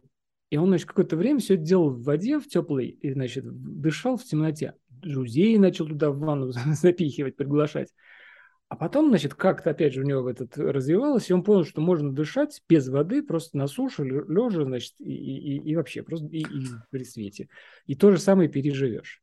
Слушай, а как вот... он обосновал значимость этого события? Вот просто, чтобы мы далеко не уходили. Просто вопросы возникают, я буду как бы перебивать, но чтобы framing делать. то есть он, ему понравился, то есть ему понравился специфический experience, который он пережил в, одном, в очередном трипе. Вернее, нет, нет. У, у, у него угу. родилась сначала идея, что угу. а, неплохо было бы. Угу. Потом он себя каким-то образом в это состояние вогнал, поверил, что угу. вот оно, ему угу. это понравилось, и у него было достаточно силы и энергии, чтобы эту штуку еще и продать людям как некий интересный experience. Угу. Так? Ну, смотри, во-первых, действительно, это два человека, да, вот э, шли, которые шли параллельным путем примерно в одно и то же время описывает это примерно одинаковым образом. Да? Это уже как бы говорит о чем. Они не знакомы были. Они не были знакомы совершенно. А, я-то думал, два товарища, э, нет, те нет, сначала нет, терли там местных, а потом... Разные люди из разных общений, и потом вот они обвиняли друг друга в силу того, что это какие-то чуждые ему классово были друг друга люди. Один вот из психотерапевтической, вот этой психиатрической, вот этот истеблишмент, то есть тусовка, а второй вот этот хиппи, ну какой они, что у них может быть общего? Нет, в том-то и дело, что... При... Вот То есть один пришел путем опоры на медицину, на какие-то азы, а другой просто как-то гайдясь своим собственным да, интуитивным, да. вот ну, то, с чего мы начинали. Опора, угу. индивидуальный путь. Да, Окей, дальше. конечно. Но у обоих был индивидуальный путь. Собственно, вот э, если говорить о Грофе, то тоже ведь была интересная история. То есть, да, он был психиатр, да, он был вот как-то established То есть в, в этом, в этом вот, э, в этой сфере. Такой нормальный, обычный чешский психиатр. Потом, когда это начало развиваться, ЛСД сначала, он начал давать пациентам, они описывают опыт, так, они повторяют одно и то же, они повторяют что-то про их рождение, примерно одинаково это описывают, описывают, что это очень важное для них переживание, которое изменило их жизнь, оно меняет жизнь, да, потому что ты начинаешь видеть, как многие события твоей жизни Подожди, очень как важно. бы запрограммированы там, в этом Слушай, я, да. подожди, тут тоже очень важно сказать вот люди, вот это потрясающе, что ты эту тему вышел, люди, описывающие схожий experience. Mm-hmm. Я раньше, как бы, знаешь, поначалу, когда я только в самом начале был, мы был просто забавно, думаю, блин, ну как-то так, это же какая-то такая, есть в этом какой-то такой специфический, необъяснимый компонент, да, как это так все люди плюс-минус описывают experience. А mm-hmm. теперь представь себе, что мы берем и делаем опять zoom-out, и за, ну, за сколько-то шагов до этого, как эти люди там оказались. Что, возможно, точки подхода, из которых они шли, всегда будут приводить к одному Были и тому похожи. же. Да, да. Ну согласись. И, соответственно, Разумеется. когда они проходят через этот experience, они выхватывают ровно то, куда они шли. Разумеется, так и есть. Почему люди там оказались? Ну, э, это были конкретно в психиатрической клинике люди с конкретными проблемами психиатрическими, да, были. Это было после войны, то есть 50-е годы, то есть очень много там посттравматического опыта было людей, ну, куча всего, да, в Чехии, да, представь. Вот, соответственно, и, например, опять же, почему я пришел в это? А потому что, когда я обнаружил, то есть, когда меня стало заносить вот в эти области, э, именно связанные с рождением, понял, да, вот именно отсюда мои проблемы во многом про жизнь исходят. Это моя точка отсчета, действительно моя. У других людей может такого не быть, у тебя может этого не быть. Не Поэтому было, тебя в эти области в принципе не занесет, может быть. Даже если ты будешь употреблять психоделики, ты просто этот опыт не переживешь. Употребляю, не, пере, не переживал ни разу. И даже ну, как бы не понимаю, как бы что там есть интересного. То есть вот не, я абсолютно ну, без цинизма и без троллинга. Ты мне рассказываешь сейчас об этом как о неком интересном и, ну, возможно, значимом и, может быть, важном с точки зрения какого-то самоисцеления процессе. Mm-hmm. Но получается так, что если у меня там проблемы нету, исцелять там нечего, там нет пустоты, которую нужно закрыть или тему, которую нужно каким-то образом просто выключить, программу. Да, Соответственно, да. я туда и не попадаю, потому что как бы нету, да. нету там, там да, все sustainable. Да. Вот, но я попадаю в какие-то другие места. Да. И как бы где, возможно, как бы ты не бывал, и как бы ты думаешь, а какого хрена туда Помню. идти, у меня там все закрыто. Окей, да. значит, у тебя была тема, которую ты закрыл, одна из, это тема, связанная с рождением и с преодолением страха смерти. Да, да. И у меня потом, ну, как ты знаешь, опять же, вот на протяжении уже этого моего личного расследования, знаешь, это как детективное расследование, вот себя. Да-да-да-да-да. Это вот как, как э, «Царь Дип», вот это первый детектив фактически, это трагедия «Царь Дип», когда человек говорит, так, ну-ка я сейчас найду этого преступника. Начинает идти по следу, идет, идет, идет и находит там себя. Он и есть преступник, да? Вот это вот примерно такое же вот распутывание, да. То есть у меня был какой-то вот это в детстве, в 10 лет накрыло меня этот импульс, зов. Я говорю, так, надо, значит, распутывать. Иду, иду, иду, иду. И в итоге я нахожу действительно, что это не зря все вот так у меня сложилось. То есть, значит, что меня, потому что у меня были причины, что-то там конкретно у меня, действительно это было связано с рождением. То есть травма рождения, которая там вот по-своему очень у меня там выразилась, да и которую я потом многократно переживал, проходил, проходил, проходил, пока нечто во мне не сложилось в какую-то целостность. Ну вот я могу сказать, что да, ну там мы никогда не можем говорить о каком-то стопроцентном исцелении, но оно вот как в твоей этой 9, я нажал девятку, да, вот, здесь я тоже могу сказать, 99 процентов исцеления этой травмы произошло, потому что меня отпустило, вот это самое главное, да, что, что, что меня гнало, но отпустила. Окей, запишем ага. это как некий слой. Да. Было сколько-то лет, там, 20 с лишним лет состояние некого внутреннего страха, внутреннего какого-то нерешенного вопроса, угу. ситуация разрешилась, ты на этом слою, где тебя это отпустило, пусть не на 100%, но может быть как бы этого достаточно, чтобы жить и об этом не думать высвободилась какая-то возможность процессинга. Ну, то есть, как будто бы, когда на решение внутреннего конфликта используются внутренние какие-то там мощности, да, там процессор, сколько-то, теперь эту тему ранить не нужно, она решена. Высвободилась дополнительная энергия. Вот это опять, вдруг опять с тобой заговорило что-то, что, а что еще мы можем, как бы, что еще может быть? Ну, то есть, какие еще штуки мы внутри себя можем обнаружить, с которыми можно поработать, потому что как бы теперь есть инструменты, но как будто бы нечего больше делать. А, тут смотри, тут есть два момента. Первый момент, что ну вот, когда мы говорим о сознании, но, во всяком случае, я говорю опять из своего опыта, mm-hmm. да, вот как я из своих вот этих переживаний, mm-hmm. кстати, ну вот кроме дыхательных э, опытов, потом у меня был достаточно долгий психоделический период, да, вот когда я много принимал разных психоделиков, ездил там в Южную Америку, как шаманом, что только не делал. Вот, то есть это тоже был uh-huh, период, uh-huh. который начался и закончился. И, соответственно, этих вот разных, разных, разных... Продолжительность разных... можешь периода этого указать с чисто... Э, в эти 10 лет частота психоделических практик. То есть можно, знаешь, за 10 лет в среднем, три раза. В среднем раз в месяц. Окей, все, понял. Ну, угу. в среднем. Может все, быть, чуть-чуть реже, может быть. Окей. Так, раз в месяц, два. Раз, раз в два месяца. Просто иногда было, лет. было более сжато. Например, я еду в Эквадор, провожу там 4 месяца и принимаю там, не знаю, сотню раз аяваску. Ну, если накидать на 10 лет, то просто как бы 10 лет, это нужно тогда, не, знаешь, нужно тогда правильно считать не в годах, а в количестве experience ов. Ну, много. Я не знаю, ну, несколько тысяч, скажем. Несколько тысяч разных experience ов, психоделических. Да, да. Охренеть. Окей. Вот. И ну, просто действительно, есть была больше плотность. Подожди, я просто не могу а посчитать, была... что как бы несколько тысяч за 10 лет, если два раза в месяц, то по сути, это, вернее, раз в два месяца, то это всего как бы 6 раз в году, за 10 э, лет это... Нет, нет, нет, нет, ну смотри, то есть это... Нет, ну тысячи что-то у меня в голове как-то не бьется. Ну, правильно, это я здесь, наверное, ошибаюсь, потому что, ну, например, я просто говорю, что я еду в Эквадор, там провожу 4 месяца, ну и принимаю там ну, например, ну, не знаю, там, три сотни раз там разные вещества. То есть, например, сотню раз э, айваску, там, сотню... За четыре месяца сотню раз, это ты понимаешь, что в четырех месяцев меньше количество дней, вернее, ну, ну как бы почти, ну, как то есть нет? каждый день. Да, практически. Охренеть.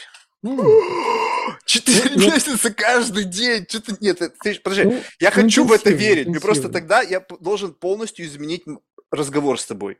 Потому что ты этими словами просто меня взял и превратил в муравья. Понимаешь? Но, но я хочу верить, что это правда, потому что, я не знаю, ну ты просто только что ты говорил тысячи, тут уже сотни. Ну, я сейчас, может быть, действительно э, бросаюсь цифрами так, ну просто... Нет, ну просто для меня цифры имеют там, значение. Там, да, ну окей, но там идут, ну как бы, вот я говорю, что если, предположим, вот это вот брать четырехмесячный период пребывания в Эквадоре, я точно знаю, что там айваску не меньше ста раз принял. Вот. Знаешь, это, либо это как думаешь так, или... Нет, я, я знаю это, я, я знаю. Понял. Ну, вот, Окей, ну, как бы, плюс-минус там от, ну, от 80 до 100 вот такое. То есть почти каждый день? Почти каждый день, да, потому что мы там все время перемещались и... Вот, то есть, опять же, это не значит, что все время были какие-то супердозы, супертрипы, там, это мог... то есть, там же очень много То есть, микродозинг от... тоже был? Микродозинг, да, то есть, ну, как Тогда бы... давай, возьмем количество трипов, которые реально Прям. выводят на орбиту. Не просто там что-то где-то да, там... Вот именно вот такие, которые что-то как бы меняют. Ну, тогда вот прям таких, опять же, пиковых. Да-да-да, пиковых, пиковых.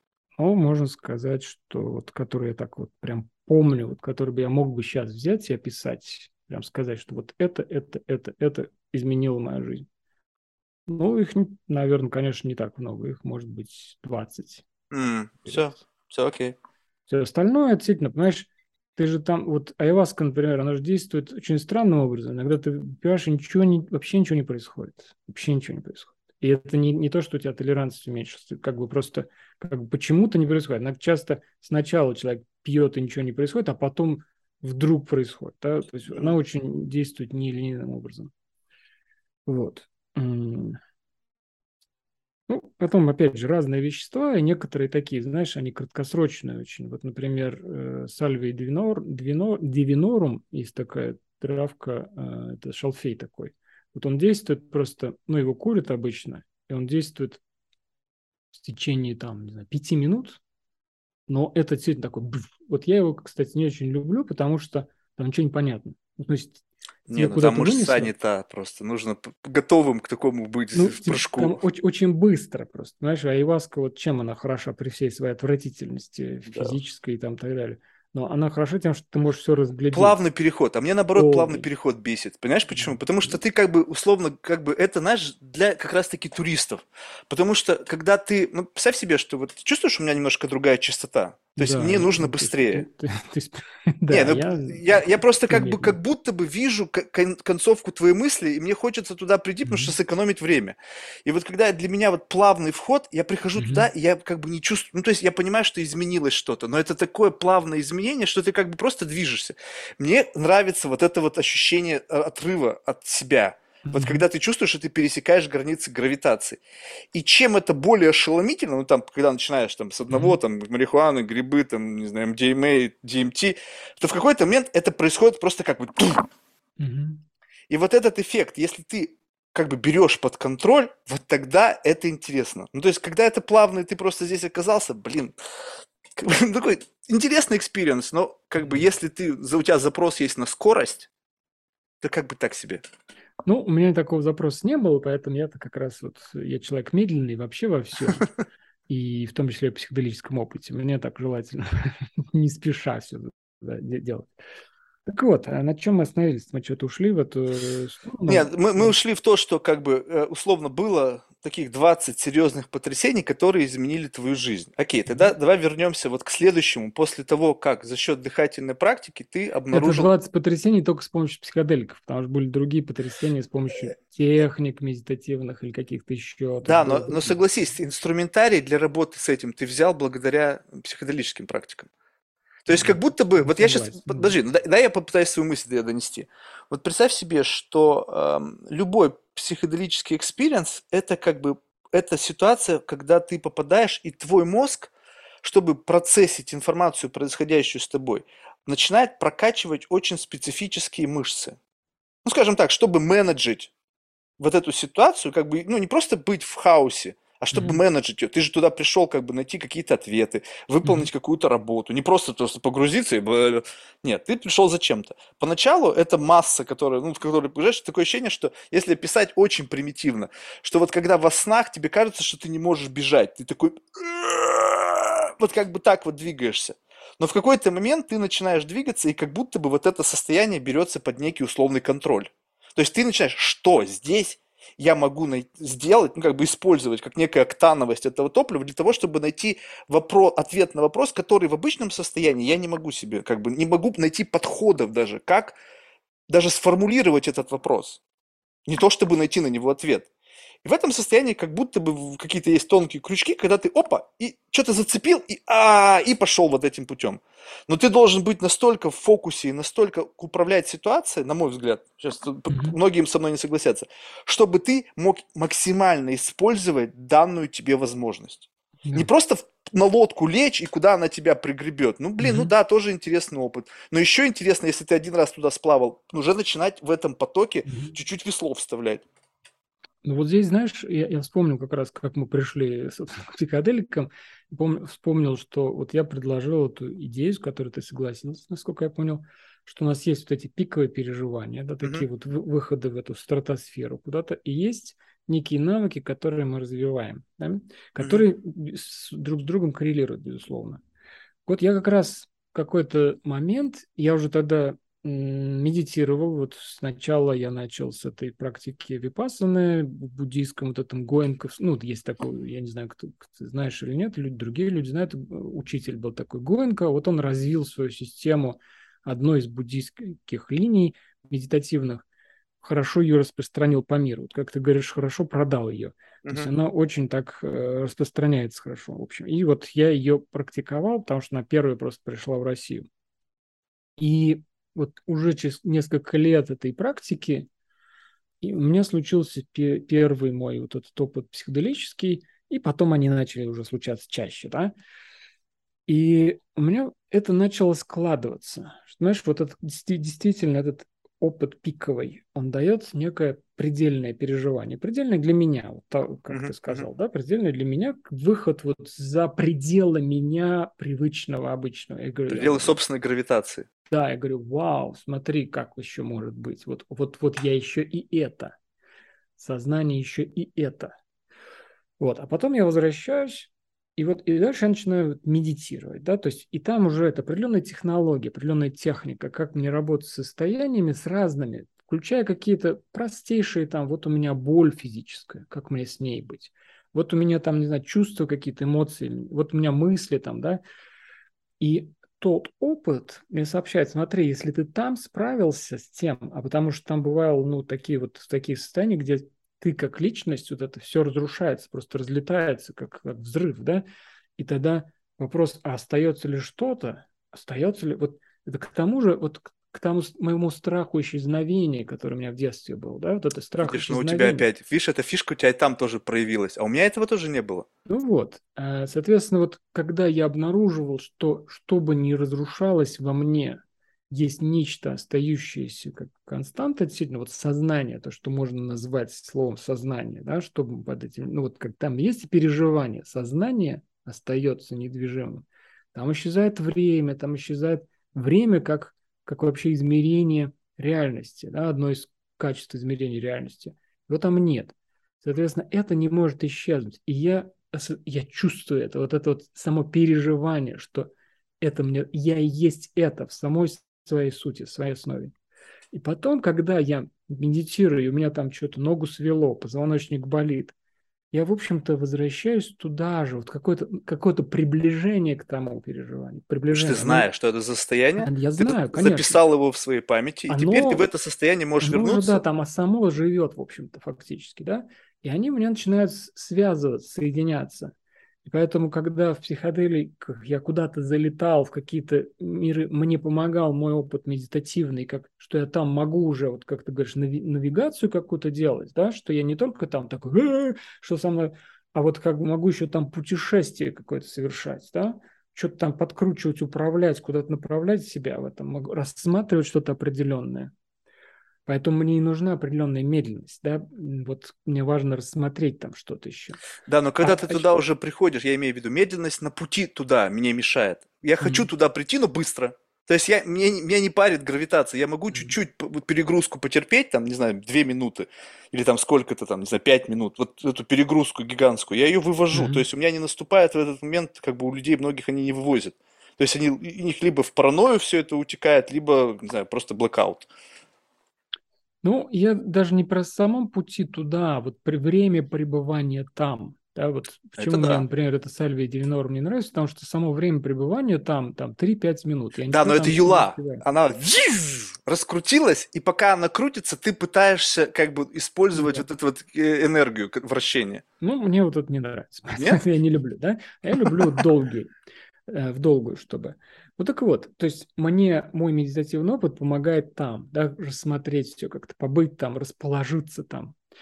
А с другой стороны, вот тот опыт, действительно, который со мной случался, он мне уже на уровне там обыденности какой-то помогает, просто действительно как-то, в, ну вот и в медитации в самой, что как-то возвращаться в это присутствие сознания как такового, которое, в общем-то, ни от чего не зависит.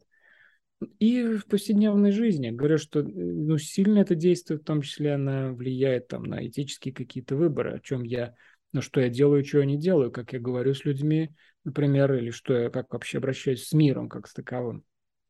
И, ну и вот, собственно, это так вот и коррелирует. Так в этом и состоит этот путь, это движение по пути для меня. Супер. Вот тогда вопрос, смотри, такой, что, скажем так, что как бы магнитуда этих событий, она тебе дает ну, как бы новую, ну как бы ты а, об, магнитуда именно когда ты взлетел куда-то и там ты освоился, то ты как будто бы уже в этом состоянии был.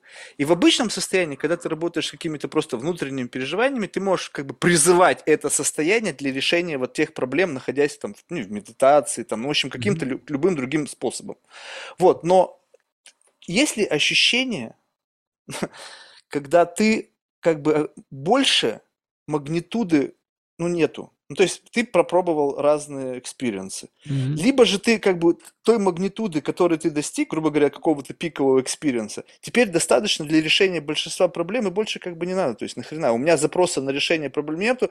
Те, те проблемы, которые есть, они решаются за счет вот этого, от этого навыков, и, в общем-то, больше и не нужно. И как mm-hmm. будто бы твоя тяга к этому как бы притихла, и ты теперь думаешь, ну окей, я достиг внутреннего какого-то гомеостаза, теперь дай-ка я буду людям помогать, у кого куда еще им только такой гигантский путь, прежде чем они сюда придут, там еще куча всего можно у них поправить.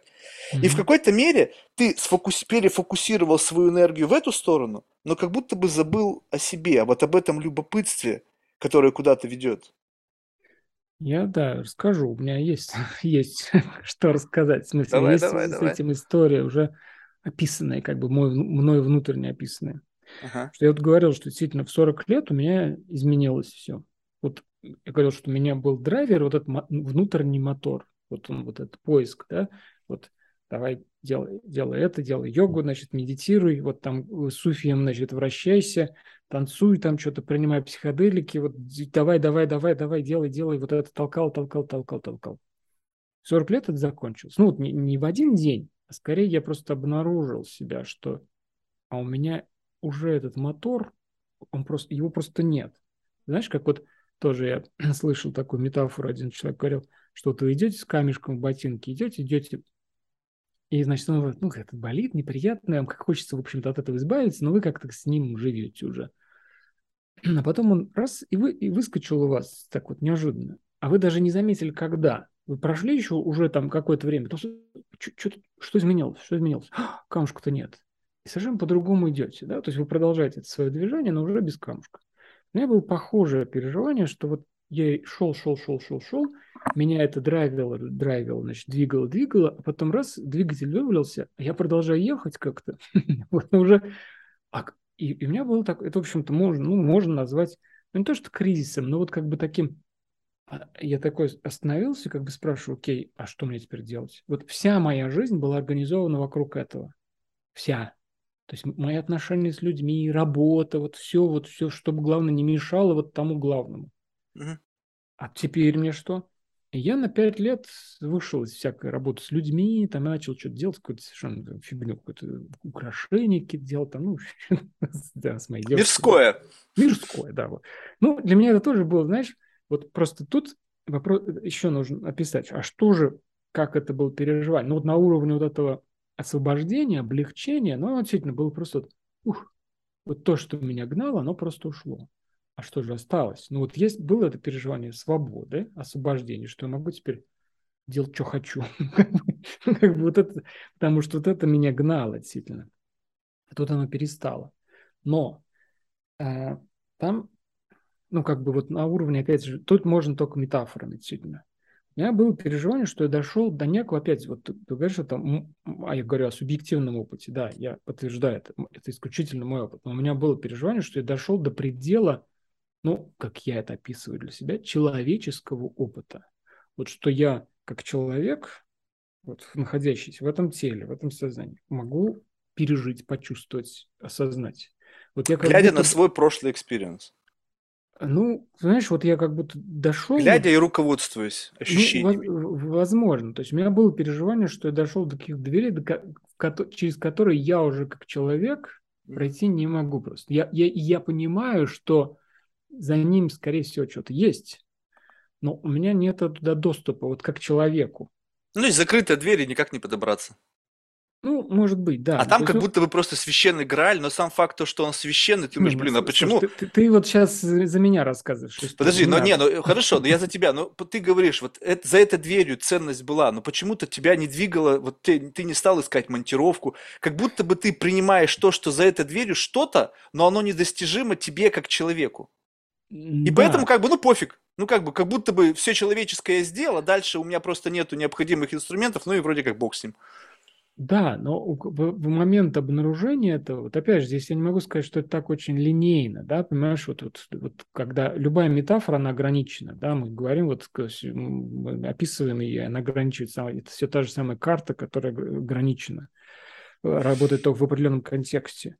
Тут понятно, что вот я туда дошел, и я, в общем-то, увидел, я могу сказать, что я увидел, что за ее пределами, да, и мне этого как бы стало достаточно. Mm. Это, это как бы стало достаточно в том смысле, что я понимаю, что а мне э, сейчас и не надо, в смысле, что, ну, опять, опять метафорически, не надо воспринимать это буквально, но что, например, перестав быть человеком, ну, умерев, например, да, вот нечто во мне не, не перестанет, и оно в любом случае, та, оно уже там как, бы, как будто, да? Вот оно уже там как будто.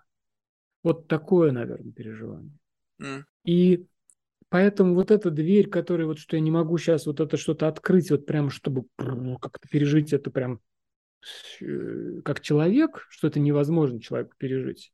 Именно как ты знаешь, даже не то, что пережить, а вот остаться в этом, жить в этом а как бы что это становится неважным, что я, мне теперь просто действительно важно прожить жизнь человеческую, вот, э, и, потому что я знаю, что это то никуда от меня не денется, я в любом случае уже, уже, уже то.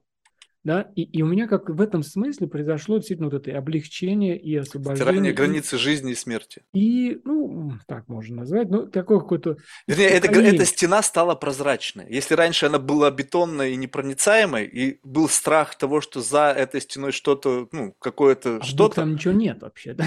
Да, а тут ты как бы, вдруг стена эта стала прозрачной, ты увидел, что это продолжение пути, но, в принципе, как бы сам факт его преодолевания в настоящий момент, ты скажешь, в смысле, я прожил проживу еще сколько-то. Да, да. Mm-hmm. И да, даже более того, вот опять же, мы упираемся здесь в ограниченность метафоры. Стена все равно существует, прозрачнее и прозрачнее. Ну да, но жизнь и смерть на биологическом уровне. Да, да, она есть это, но как будто есть как будто сам, одновременность того, что а в, в то же время я уже и там за стеной, я, в общем там всегда был. Да? Ну, как с рождения мы уже там, по сути, так Да, да, вот, вот это все. Вот это обнаружение этого, оно сильно успокаивает и делает как бы вот, окей, я могу заняться чем угодно, тут играть просто, вот так играть. Или там действительно, вот я пять лет играл, всякую фигню делал, потом думаю, ну окей, все-таки есть у меня нечто, вот человеческая задача, ну вот действительно, вот, ну, так вот, э, без, без пафоса, но помогать другим вот в, в той области, где я действительно что-то умею, что-то знаю, что-то понял, вот что-то у меня есть какой-то опыт и технический, да, я могу прям вот как делать, написать и там расписать, как-то с человеком побыть в этом, сопроводить его. И ну, внутренне как-то вот есть этот то есть люди там доверяют просто, когда они знают, что у меня есть какой-то там опыт, связанный с этим. Глубинным. Да, но опыт у тебя связан чисто специфически с этой конкретной проблематикой страха смерти. Ведь ты вокруг да. этого вся твоя жизнь вертелась. Соответственно, да. ты можешь помочь людям именно с этой специфической, как бы, ну, вот этой проблемы. Допустим, вот у меня нету страха смерти, mm-hmm. ну, как бы, условно, вот, вот на таком, как бы, экзистенциальном уровне. У меня есть mm-hmm. страх смерти, что я, допустим, не, почему я не прыгаю с парашютом, блин, да потому что, блин, может что-то пойти не так, и я сдохну. Mm-hmm. То есть, не потому что я боюсь того, что там ничего нету, пустота, не, я просто хочу прожить еще подольше. То есть, у меня здесь страх такой, более рациональный. Mm-hmm. Но, в целом, вот если у меня есть, допустим, другой запрос, ну, то есть вот в, мои, в моих заморочках у меня какие-то другие там вещи, у меня, может быть, там какие-то странные там контролирующие вещи, то есть мне нужно впрыгнуть выше и суметь это побороть. Ну, то есть какая-то такая у меня непонятная мотивация во всем этом, то есть она явно не как бы внутреннего самоисцеления, да, угу. а скорее всего просто как выдумка какая-то, как вот у этого чувака, который придумал, что а почему бы не попробовать родиться заново, да, пройти через, вернуться, вернее, в период рождения. Угу. Ему эта мысль показалась почему-то забавной и интересной. И она ему владела, он нашел способы, но он нашел способ. Угу. А то, куда я как бы хочу прийти, я не нахожу для этого способа. И теперь я просто буксую. И, соответственно, чтобы кто-то мне мог толкнуть, должен быть человек со схожим запросом.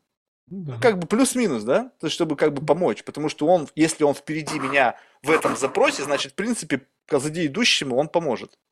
Тогда вот в этом вопрос. Вот у тебя, mm-hmm. вот э, как много получается людей со схожей проблематикой, которую ты переживал? Раз для этого, как бы ты даже можешь создать школу, сделать это sustainable с точки зрения какой-то бизнес-модели. То есть, получается, много очень?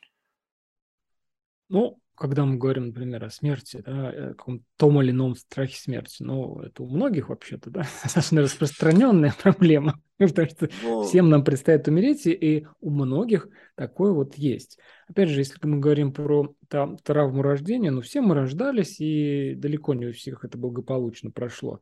Опять, это достаточно распространено, да, поэтому многие люди, но все-таки, опять же, понимаешь, это моя вот здесь надо так сказать, что с одной стороны, конечно же, есть какое-то ядро, ядро вот этой темы, да, но с другой стороны, как она как бы расширяется от этого ядра, она расширяется вообще к этому экзистенциальному а, положению человека в мире. Вот у меня с этого вопросы-то начались, да, я еще про ядро не очень, ну, не в 10 лет, не потом, вот, то есть у меня начало это раскручиваться, что ядро-то вот оно где, то есть вот после 20 лет, когда я начал с этими дыхательными техниками заниматься, да, угу. а вообще-то это было вот переживание вот этой какой-то заброшенности, потерянности в этой реальности, да, в целом. Вот, вот я, ну, это экзистенциальная проблема, с которой Сартер, все эти Киркегоры, все они, вот мы здесь оказались, что нам тут делать, что это за мир, мы сюда заброшены.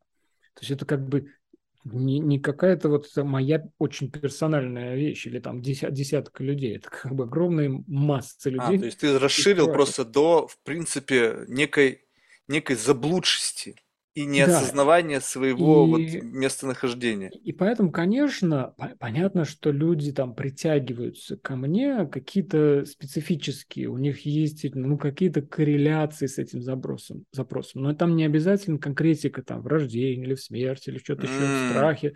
Там есть какой-то общий экзистенциальный запрос. И, во-первых, это, да, во-первых, вот это вот сам вопрос или запрос, он, он про это. А во-вторых, уже мой язык, подходит он человеку или нет. Да? Мои какие-то техники практик, которые я предлагаю, это тоже, ну, потому что у меня есть там коллеги, которые, естественно, будучи другими людьми, совершенно с другой судьбой, с другой жизнью, объясняют и преподают, и по, все по-другому, чем я. И тогда, если кто-то не слышит как бы какого-то вот этого резонанса со мной, они идут к ним, да, и, ну, вот, и как-то так вот ищут свой путь, как, точно так же, как я искал, я тоже находил вот это среди этого своего поиска каких-то людей, потому что все-таки большая часть обучения происходила не из книг, хотя и с ними тоже ведь что-то читаешь, вот это про меня, а что-то читаешь, да, ну какая-то вроде бы, хотя многие восхищаются, да, но в основном все-таки это вот с человеком, с людьми с определенным. Вот что-то происходит, встреча, и там ты находишь через технику, там через что-то, ну вот какой-то какой-то путь открывается. Точно так же со мной тоже кто-то приходит, вот именно они приходят ко мне, на меня, на какой-то вот резонанс со мной, со многими аспектами меня, да, то есть не с чем-то там одним. Вот, Слушай, я просто еще, да, да я, я хочу, блин. знаешь, завершить вот эту маленькую историю про, потому что я не закончил, вот когда вот это вот, я почувствовал, что дошел до предела, да, и, и потом вот я как, как будто у меня такое переживание, окей, я все вот в этом своем этом субъективном переживании, да, я понял, что вот здесь я дошел до предела, мне и мне дальше вот сейчас уже не надо, но вот ты сказал про эту, а что же все-таки дальше, что является двигателем, ну, какой-то жизни вообще дальше? Тебе что, скучно стало? Ты теперь как бы просто вот, ну, ничего теперь не интересно, да? Нет. Нет, просто именно что за состояние было. Не, не, не то, чтобы я уже лейблинг какого-то сделал состояния, мне просто интересно, что это за состояние. Ну вот, э, что меня дальше стало двигать, кроме вот этого, ну, значит, сначала просто, я говорю, вот эти первые пять лет, а буду чем, чем что угодно делать, да, Потом вот это вот все-таки там какая-то, ну, опять, я точно хочу, чтобы это не звучало как пафосно, но определенное чувство миссии, да, но что у меня есть нечто внутреннее, что меня вот в этом зовет, чтобы, ну, как-то людям в этом смысле помогать, да. Uh-huh, uh-huh. Вот, а, но еще есть один аспект, вот, о котором я еще не, не упомянул, но который очень важен. А, знаешь, я когда-то еще, вот, когда только начинал вот эти свои 20 лет, читал какие-то вот эти книжки все, где-то я прочитал такую фразу, по-моему, того же Алана Уотса, вот, э, который будет Зен все такое.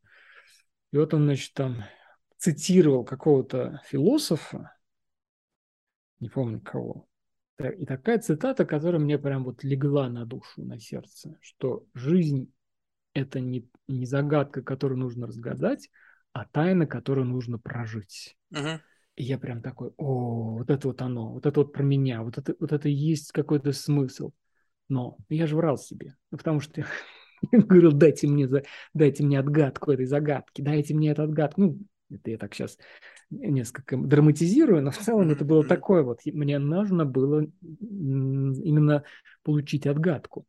И вот когда я дошел до этого вот, это, я, я не могу сказать, что это от, вот в том смысле, что это какая-то окончательность в этом, да, что вот получил отгадку. Это просто все. на чем можно ехать. Вот эта мысль, держа ее в голове, она блокирует зов ну, то есть, согласись, что это как будто бы специальная такая как бы пристройка, офигительно, опять же, сказанная. Для человека, которого мозги в башке есть, он прекрасно понимает, как это консумит, поглощает запрос на «дайте». То есть внутри этой штуки заложено поглощение «дайте». Вот, вот ты имеешь и превращает фразу... это в энергию, движение. Просто оно как бы как некое топливо, на котором ты едешь. И оно sustainable. Ты имеешь в виду вот эту фразу, что да, про да, жизнь как да, тайну, которую надо прожить? Да.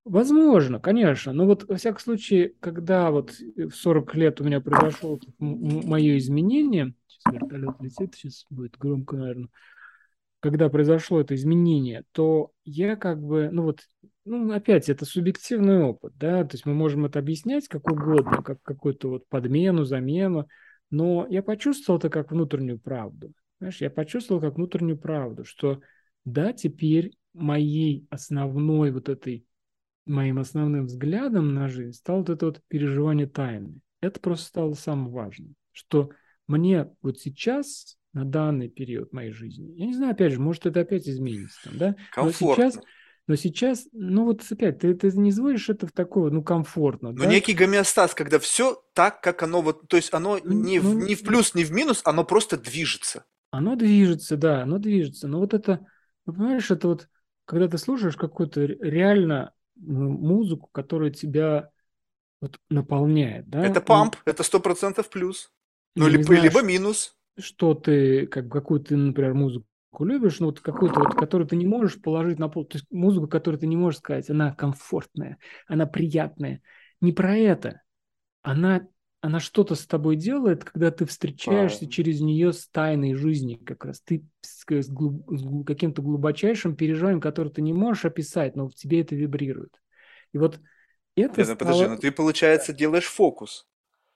Ну да, конечно. Ну так, не, ну в, этом ты смысл, что получается, что ты просто делаешь фокус, и ты, как бы представь себе, что ты просто от того, что ты наводишь фокус, используя весь тот прожитой experience, ты можешь получать как бы вот опять же на, на этом движении, скажем так, ты едешь в поезде, сейчас такую метафору mm-hmm. простую, mm-hmm. и что-то мелькает. Mm-hmm. Но если ты сделал фокус и обратил внимание, что на самом е- месте ты едешь через красивейшие, допустим, какие-то объекты, ты действительно ощущаешь энергию того, что ты видишь, mm-hmm. ты как бы, а вот оно, что это за движение. Но потом и снова ты как бы в потоке, и снова делаешь, и как бы это не перманентное состояние. Но ты постоянно можешь делать чек и проверять, я в этом состоянии? Да, в этом. Окей, движемся дальше. Ты, mm-hmm. ты же не в состоянии перманентном находишься этой фокуса этого. Ну нет, конечно, конечно. Это какой-то... Но ты знаешь, вот здесь а, вот как раз, э, опять же, если возвращаться к уже известным нам там, концептуальным рамкам, вот э, в буддизме есть понятие памятования. Ну, то есть, собственно, то, что мы сейчас называем mindfulness, практика, она, в общем-то, это перевод а, буддийского понятия сати, а, ну, там, на языке, на полей. И сати это переводится не только как, это может быть как осознанность переводиться, но э, вообще-то там есть такое вот значение памятования, да, то есть это не, не, не, не память вот о чем-то прошлом, а вот то, о чем ты говоришь, фокус вот на нечто сейчас, куда ты направляешь внимание на какую-то ценность, на, на какую-то важность. Вот памятование об этой важности, о ценности. Uh-huh. И вот я прям, знаешь, как-то время от времени провожу для себя такие уже давно, там много лет, как возвращаюсь к такой вот к специальной работе, я провожу инспекцию своих основных ценностей. Uh-huh, uh-huh. Да, просто говорю, что, а что для меня важно, ради чего вот я тоже вот живу-то вообще, вот все это. Я прям выделяю, у меня есть ценность дружбы, у меня есть ценность э, творчества, ценность, э, э, а, ценность свободы и ценность вот этой, которую я так и назвал для себя, обозначая очень специфически знакомое мне переживание, вот это то, что я называю тайной жизнью. Uh-huh. Действительно, это определенный фокус, это определенное памятование, что мне важно, например, если для меня важно дружба, мне нужно это как-то реализовывать, тогда я беру, открываю там свой этот мессенджер, пишу там друзьям, ну как вы, чего там, да, то есть я поддерживаю это в себе, это поддерживает этот контакт, я развиваю это, я поддерживаю это. Мне важна свобода, я начинаю думать, какая свобода, что, что мне нужно вкладывать такое, чтобы у меня это переживание свободы возникало. Мне важно творчество, опять, что я делаю, чтобы вот это творчество происходило через меня. И мне нужна эта э, тайна жизни. И, э, и вот я... А Окей, okay. я, как, через, я как ты к этому подключаешься тогда? Через что? К чему этому? Ну, к, грубо говоря, скажем так, что все вот то, что ты описываешь, это некие, как бы, ну, ты сказал, что для того, чтобы была дружба, как факт, тебе нужно mm-hmm. ее, во-первых, там, за ней ухаживать, ее культивировать, ее да. как-то ей дорожить, ну, в общем, все, что с этим связано. Делать что-то. Что-то делать, вот. Для проживания вот этой тайной жизни, что ты делаешь? То есть это ну, какой-то момент времени, когда да. ты говоришь, так, сейчас я хочу вот это. Время ну, условно, ну, условно, я тебе просто говорю, просто, как бы есть время для дружбы, есть время для тайной жизни, есть время подумать о свободе, там, заняться творчеством и так далее. Сейчас пришло время но смотри, это вот опять же, когда мы выделяем... Сделать фокус. Да, когда мы... Сейчас объясню, как это у меня. Когда мы выделяем вот это как отдельности такие, понятно, что они никакие не отдельности, что они взаимопроникают. Да? И поэтому, например, когда я переживаю творческий процесс, в этот же момент я могу переживать и чувство свободы, и чувство тайной жизни. Как, собственно, это творчество через меня пролезает, как оно вообще проходит. То есть как бы вот этот, это сонастроено с этими ценностями, когда они как бы собираются все вместе более-менее, да, когда я и даже в дружбе там вот это мои какие-то отношения с человеком, а как они вообще сейчас разворачиваются. Это таинственный процесс, он удивительный, он глубокий какой-то, да, вот как именно... То есть, ты на, на все это процесс. смотришь через этот специфический фильтр тайной да, жизни. Да, Просто оно как сказать. дополнительный слой, который делает абсолютно, ну, меняет картину э, того, что ты ну, видишь, и твою модель поведения. Смысл, придает смысл моей жизни такой, придает глубину, придает измерение глубины ей, да, что не просто как иметь длительность там, а что у нее есть еще измерение. Вот во времени, во времени существует не только это измерение длительности, вот мы с тобой там говорим, там два часа, вот тра-та-та, но есть еще измерение глубины. Вот ну, мне нравится с тобой разговаривать, потому что в, ней, в нем есть глубина вот этого какого-то нашего там возникающих каких-то вот раскрывающихся там каких-то смыслов, да. И вот, вот, пожалуйста, вот эта тайна, она раскрывается. Да, это определенный фильтр, да, это определенное вот это вот памятование как раз о чем, через что я смотрю, потому что, ну, как мы всегда через что-то смотрим, да, вот какой-то. Да, вопрос, сколько у тебя этих фильтров принципиально отличаешься? Вот как представь себе, что у меня есть очень такая странная метафора, что ты это некий свет. Да. И вот как ди- диафильмы, помнишь, раньше были? Шик, Помню, да, шик. И вот то, что на стене отображается, это то, что ты транслируешь в какой-то осязаемый мир, и вот именно вот это вот памятование, как ты назвал, да, это то, через как твой свой цвет внутренней энергии протекает, и то, как его видит окружающий мир. И ты сам, возможно, через наблюдателя, да, то есть ты смотришь mm-hmm. сам на эту стену, через которую ты проецируешь. Но знаешь, вот эти фильмоскопы, когда ты так щик, щик, и слайды меняются. Mm-hmm. Такое ощущение, что, я не знаю, может быть, это я выдумал. То есть mm-hmm. нужно всегда учитывать, что здесь вероятность того, что я это просто придумал. Но мне кажется, что у меня несколько таких переключалок. То есть mm-hmm. я могу как бы брать и в моменте полностью поменять некий mindset, не, не, как бы не используя вот эти вот корнями уходя. То есть как будто бы я просто создал несколько еще таких дополнительных слоев. Есть мой природный корневой, которым я как-то пришел в эту жизнь, условно. Ну вот как-то там общество, среда, родители. Mm-hmm. Они сформировали тоже некий слой. Mm-hmm. Есть слой, который я, собственно, создал за счет вот всяких вот там психоделиков, трипов, там, в общем, всего. Вот какой-то mm-hmm. такой очень специфический взгляд на вещи через да. который я тоже так же, как ты, применяю. То есть mm-hmm. это абсолютно handmade. Там напихано непонятно что из говна и палок. Вот. Mm-hmm. И как будто бы следующий этап – это когда ты смотришь на человека, с ним разговариваешь, ты доходишь до состояния, когда он, мы уже говорим об этом неком слое, ты как бы начинаешь пытаться понять, как этот слой работает, ну хотя бы на примитивном уровне.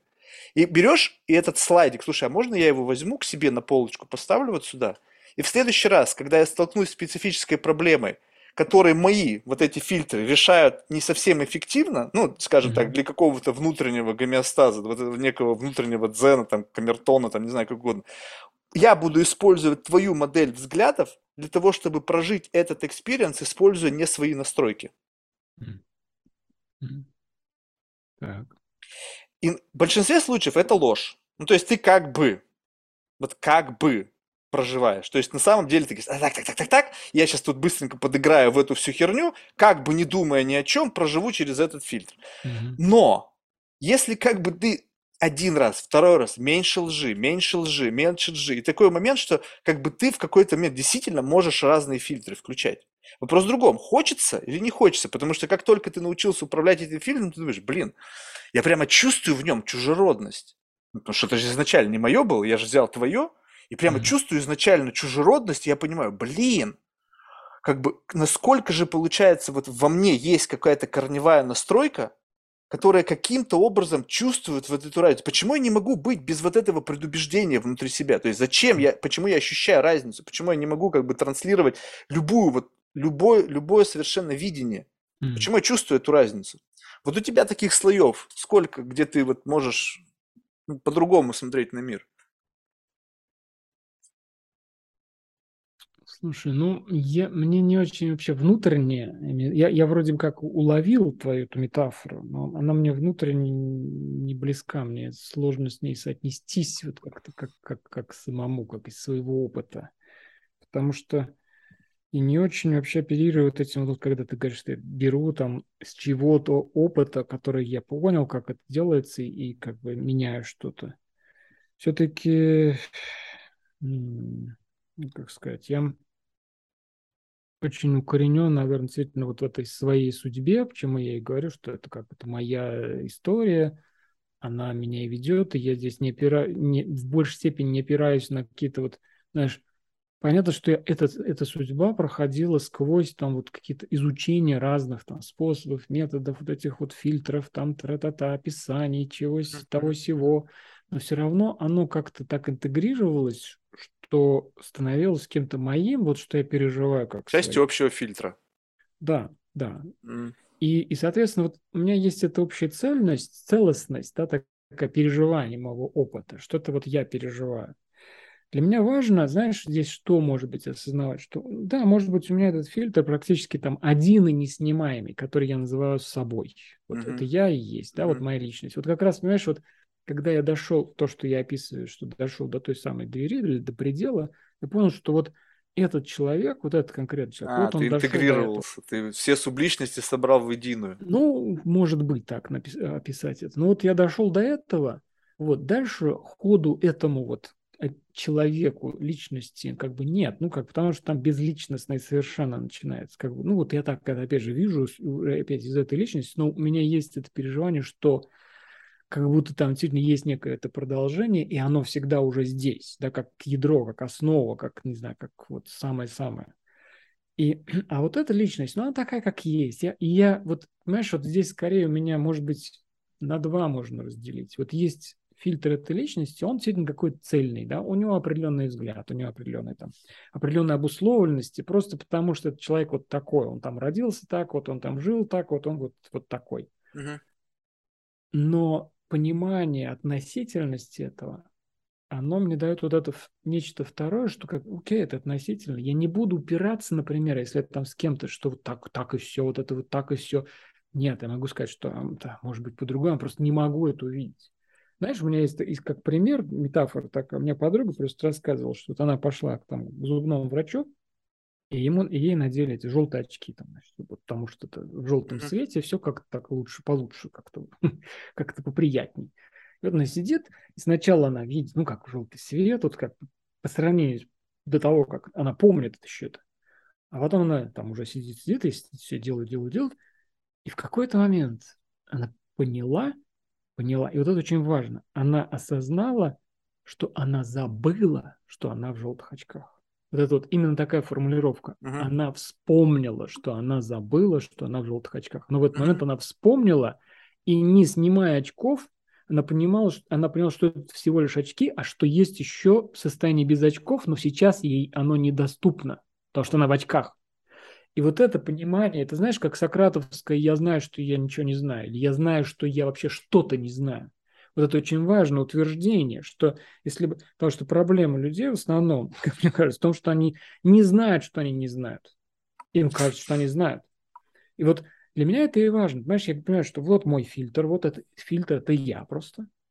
Что у меня нет, до... не, не, нет возможности это снять, вот как просто взять и вообще без фильтра. Ну, потому что у меня просто глаза определенным образом устроены, как другие глаза, чем у кошки, у собаки, у летучей мыши, там, летучей мыши. Не, ну понятно. Я, давай, тут с человеком. Вот я, я согласен, почему. Но представь себе, что вот в рамках этого эксперимента, что надо сделать? То есть ты в любом случае, если мы даже с тобой будем смотреть на одни и те же цвета, есть mm-hmm. вероятность, что ты видишь их по-другому в силу особенностей там сетчатки да, глаза, да, не знаю, да. там еще чего-то и так далее. Но представь себе, что это просто некий путь, ну, который как бы меня ведет как бы в дружбу. Когда мы с тобой начинаем калибровать наши когнитивные гаджеты. Ну, то есть, как бы ты мне говоришь о том, что ты видишь с позиции твоего лучшего способа интерпретации на что ты смотришь. Как это? Mm-hmm. Причем не просто я вижу красный, какой красный. И мы уходим в, как бы, в такой слой, где мы в какой-то момент времени как будто бы возникаем Теперь я понял, какой красный у тебя. У меня он немножечко бурый. Ну, то есть, когда мы берем и делаем как бы взаимный чекинг, и мы как бы движемся, движемся, движемся, и в какой-то момент, так же, как ты сказал, на 90%, да, мы приходим к некому приближенному общему видению конкретного кейса. Но каждый из нас знает, как вот этими желтыми очками, каков оригинальное видение. Mm-hmm. То есть мы как-то вот взяли и два наших угла обзора свели в одну точку, сказали, здесь я с тобой соглашаюсь. Но каждый мы помним, помним наше отношение к этому в начале пути. До желтых очков, после желтых очков. И в этот момент, когда появляется некая альтернативная вот эта вот реальность твоего восприятия, ты уже можешь использовать это как дополнительный mindset. То есть ты знаешь, каков твой, и какой может быть с позиции другого, и ты соглашаешься с этим видением, потому что человек говорит, так, так, поворачивай вправо, чуть-чуть голову налево, смотришь сквозь... То есть он как будто бы руководит углом обзора, через который ты можешь увидеть плюс-минус то, что видит он. И важно, насколько это, как бы, ты, может, никогда так не увидишь, потому что так не изогнуться в нормальном состоянии. Очками просто все оденут, и плюс-минус эта фильтрация и гэп вот этого изменения будет одинаковый, безотносительно как бы тому, как они оригинально видят. Но это ну, путь, и это тяжело. Да. У меня это э, случается, но в диалоге именно, да, то есть вот у меня, э, я не знаю, это ли ты имел в виду, что как бы есть какая-то у тебя, ну, может быть, я не, не, неправильно расслышал, что какая-то библиотека вот этих вот разных, э, ну, или там какая-то тека, да, вот этих да. фильтров, да, вот от, от разных людей ставишься, и ты думаешь, так, а если это пример, а если это, а если это? Я такого, в принципе, не делал, у меня нет такой вроде, ну, не, не помню, что такое было. Но в диалоге, когда мы разговариваем, и вот я показываю свое видение, ну, как бы у меня есть способность увидеть, что человек видит по-другому, и я, у меня есть способность посмотреть его взгляд, ну, как бы желание как минимум, да, и если я иду за этим желанием, а чаще и часто я иду, я пытаюсь увидеть с его стороны. Но я потом как бы не откладываю это так, вот это от, это, от этого человека осталось, от этого человека, от этого. Такого у меня нет. Mm. Но, но какой-то у меня диалог просто какой-то постоянный же происходит с людьми. Я все время разговариваю с людьми там в тех или иных контекстах. Они приходят ко мне учиться, или там я, что-то, ну вот, вот, пожалуйста, подкаст у нас, пожалуйста, вот какие-то вот такие события. Или даже, не знаю, книжку я читаю. Там читаю сейчас детективный роман, да, и вот там есть герои, и у, у них у каждого какой-то свой взгляд на реальность, опять же, на развивающиеся события. Ну, и я как-то по неволе смотрю их глазами и смотрю, так, а вот я, ну, как бы я же понимаю, что, а я-то вообще-то по-другому, как я, вот как я, я. а вот как он, он, я уже как-то смотрю другим взглядом. Вот, так Слушай, что я просто не коплю это в виде какой-то библиотеки, как вот ну, мне давай, кажется, сознательно, во всяком случае. Давай тебе попытаюсь э, как бы дать понять, как эти знания в тебе могут сохраняться. Вот представь себе, что вот это да, это действительно диалог. Но в рамках диалога ты как будто бы вот ты начинаешь, эм, когда общаться с человеком, ты начинаешь как бы видеть некий inclination, то есть вот как в принципе человек смотрит на что-либо. Mm-hmm. И если ты видел ну, большое количество людей, у тебя хорошая насмотренность, то ты в плюс-минус начинаешь понимать, что этот человек видит примерно так же, как вот этот. Mm-hmm.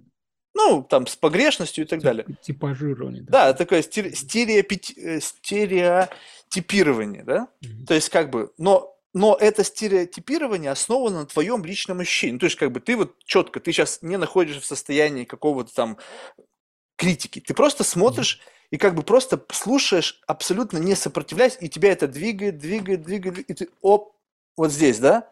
Окей. Mm-hmm. Тут я уже был. Кто это сделал? Это сделал Вася. Точно так же с Васей. или там с Петей, я был в этом состоянии, и меня двигало, двигало, двигало, и мы пришли вот сюда. Соответственно, Петя и Вася, они в какой-то мере похожи по взгляду. Когда ты накапливаешь десяток подобных вещей, ты понимаешь, блядь, ну как так? Так ведь не может быть, чтобы у разных совершенно людей абсолютно одинаковый взгляд. Значит, этот взгляд им кто-то туда вгрузил. Ну, потому что, ну, не, ну, я не исключаю, ты мне описываешь ситуацию, когда два совершенно разных человека, один через психологию, другой через психоделический experience, пришли к какому-то умозаключению и были настолько ну, поглощены этой мыслью, что они из этого сделали целое течение, потом они там воевали, и, в общем, ну, в общем все, все, все из этого проистекающее.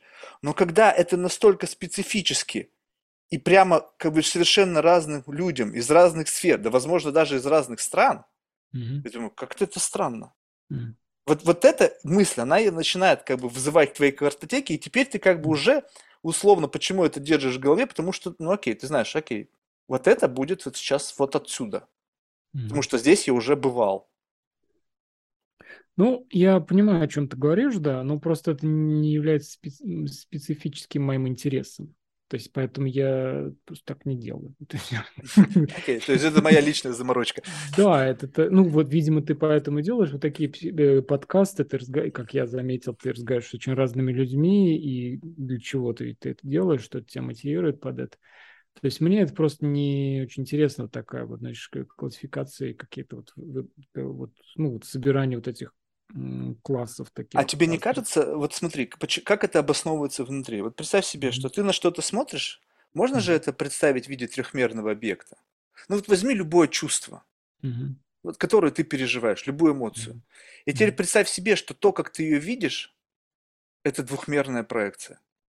Как бы ты ни на нее не смотрел, она всегда как, как вот это вот движется вместе с тобой. Ты будешь смотреть вверх, вниз, справа, влево. Ты всегда как будто бы будешь видеть один и тот же фокус.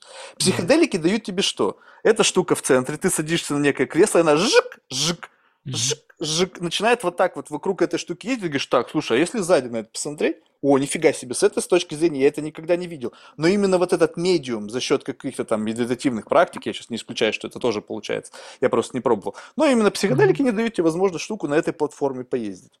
Но mm-hmm. тоже как бы очень специфически, потому что как будто бы ты можешь двигаться только в рамках какого-то собственного созданного угла обзора.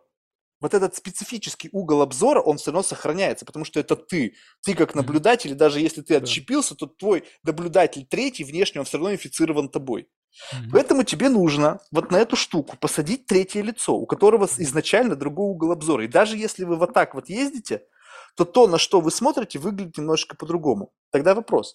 Скажем так, вот насколько ты хорошо понимаешь что-то, опираясь на свою точку зрения, не имея полного дата-сета об этом. Ну, то есть как мы можем знать, что какой-то объект, если мы видим его постоянно с одного и того же фасада, он не треугольный сзади, если, mm-hmm. сзади, если мы там никогда не были. Mm-hmm. И для этого нужен как будто бы кто-то еще, который позволит тебе на это посмотреть по другим углом, и целостность этого придаст тебе более понимание того, на что ты смотришь. Mm-hmm. Ну, знаешь, э, мне по барабану просто. Классный ответ. Ну, в том смысле, в том смысле, что, знаешь, вот опять вот то самое, а я возвращаюсь к этому некому предельному состоянию, да, где я как бы опознал всю относительность любого взгляда, да, угу. и тогда мне как бы, мне нормально с тем, что мой взгляд очень определенный.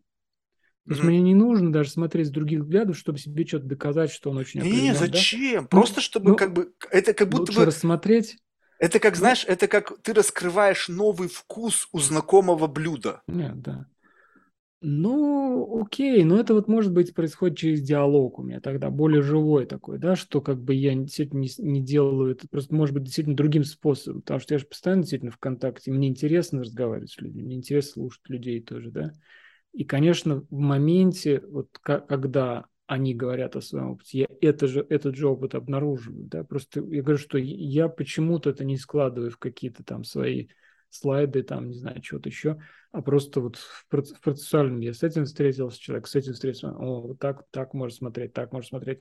Но в целом, когда у меня вот как бы есть вот это вот самое глубинное по умолчанию такое понимание, что все относительно, да, все относительно, то я, ну, как-то уже в прагматическом смысле чем мне это помогает, что ну не держаться за какую-то собственную историю, вот просто за какую-то предельную истину, понимаешь, что это как невозможно. Тогда как работает твой внутренний компас?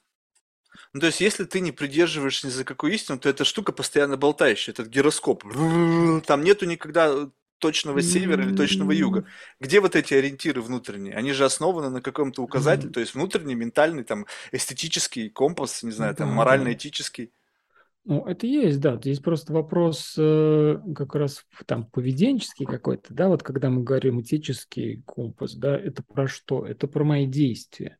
Ну, он есть, действительно, он, он есть. Я, я, ну, как бы у меня, я, то есть я, ну, как бы не циничный человек, но в том смысле, что мне важно не быть циничным. То есть у меня есть, собственно, когда я и говорил, что когда ты, ну, вот как я в своем опыте, опять же, понимаю, через него, через вот эти психоделические там или какие-то трансперсональные, вот с помощью разных-разных этих практик переживания некого трансперсонального опыта, когда выхода за пределы личности, отдельности этой личности к некой целостности, когда все переживается как единое, это влияет на мою, этик, на мою этику, на мои этические выборы. И не зря об этом говорю, потому что мне уже внутренне просто именно переживание невозможно или очень трудно сделать кому-то больно специально, например, да. А, я могу там ошибиться, не, нечаянно кому-то сделать больно, но как бы, потому что мне, мне самому будет больно, потому что я чувствую это как некую целостность, да. И вот э, это, конечно, это компас, но он такой вот скорее не про, все-таки не про идеи, он, ну, не про... Что значит сделать больно? Ну, сейчас я не о физической mm-hmm. боли говорю. Просто чтобы было понимание, чтобы мы об одной и той же боли говорим.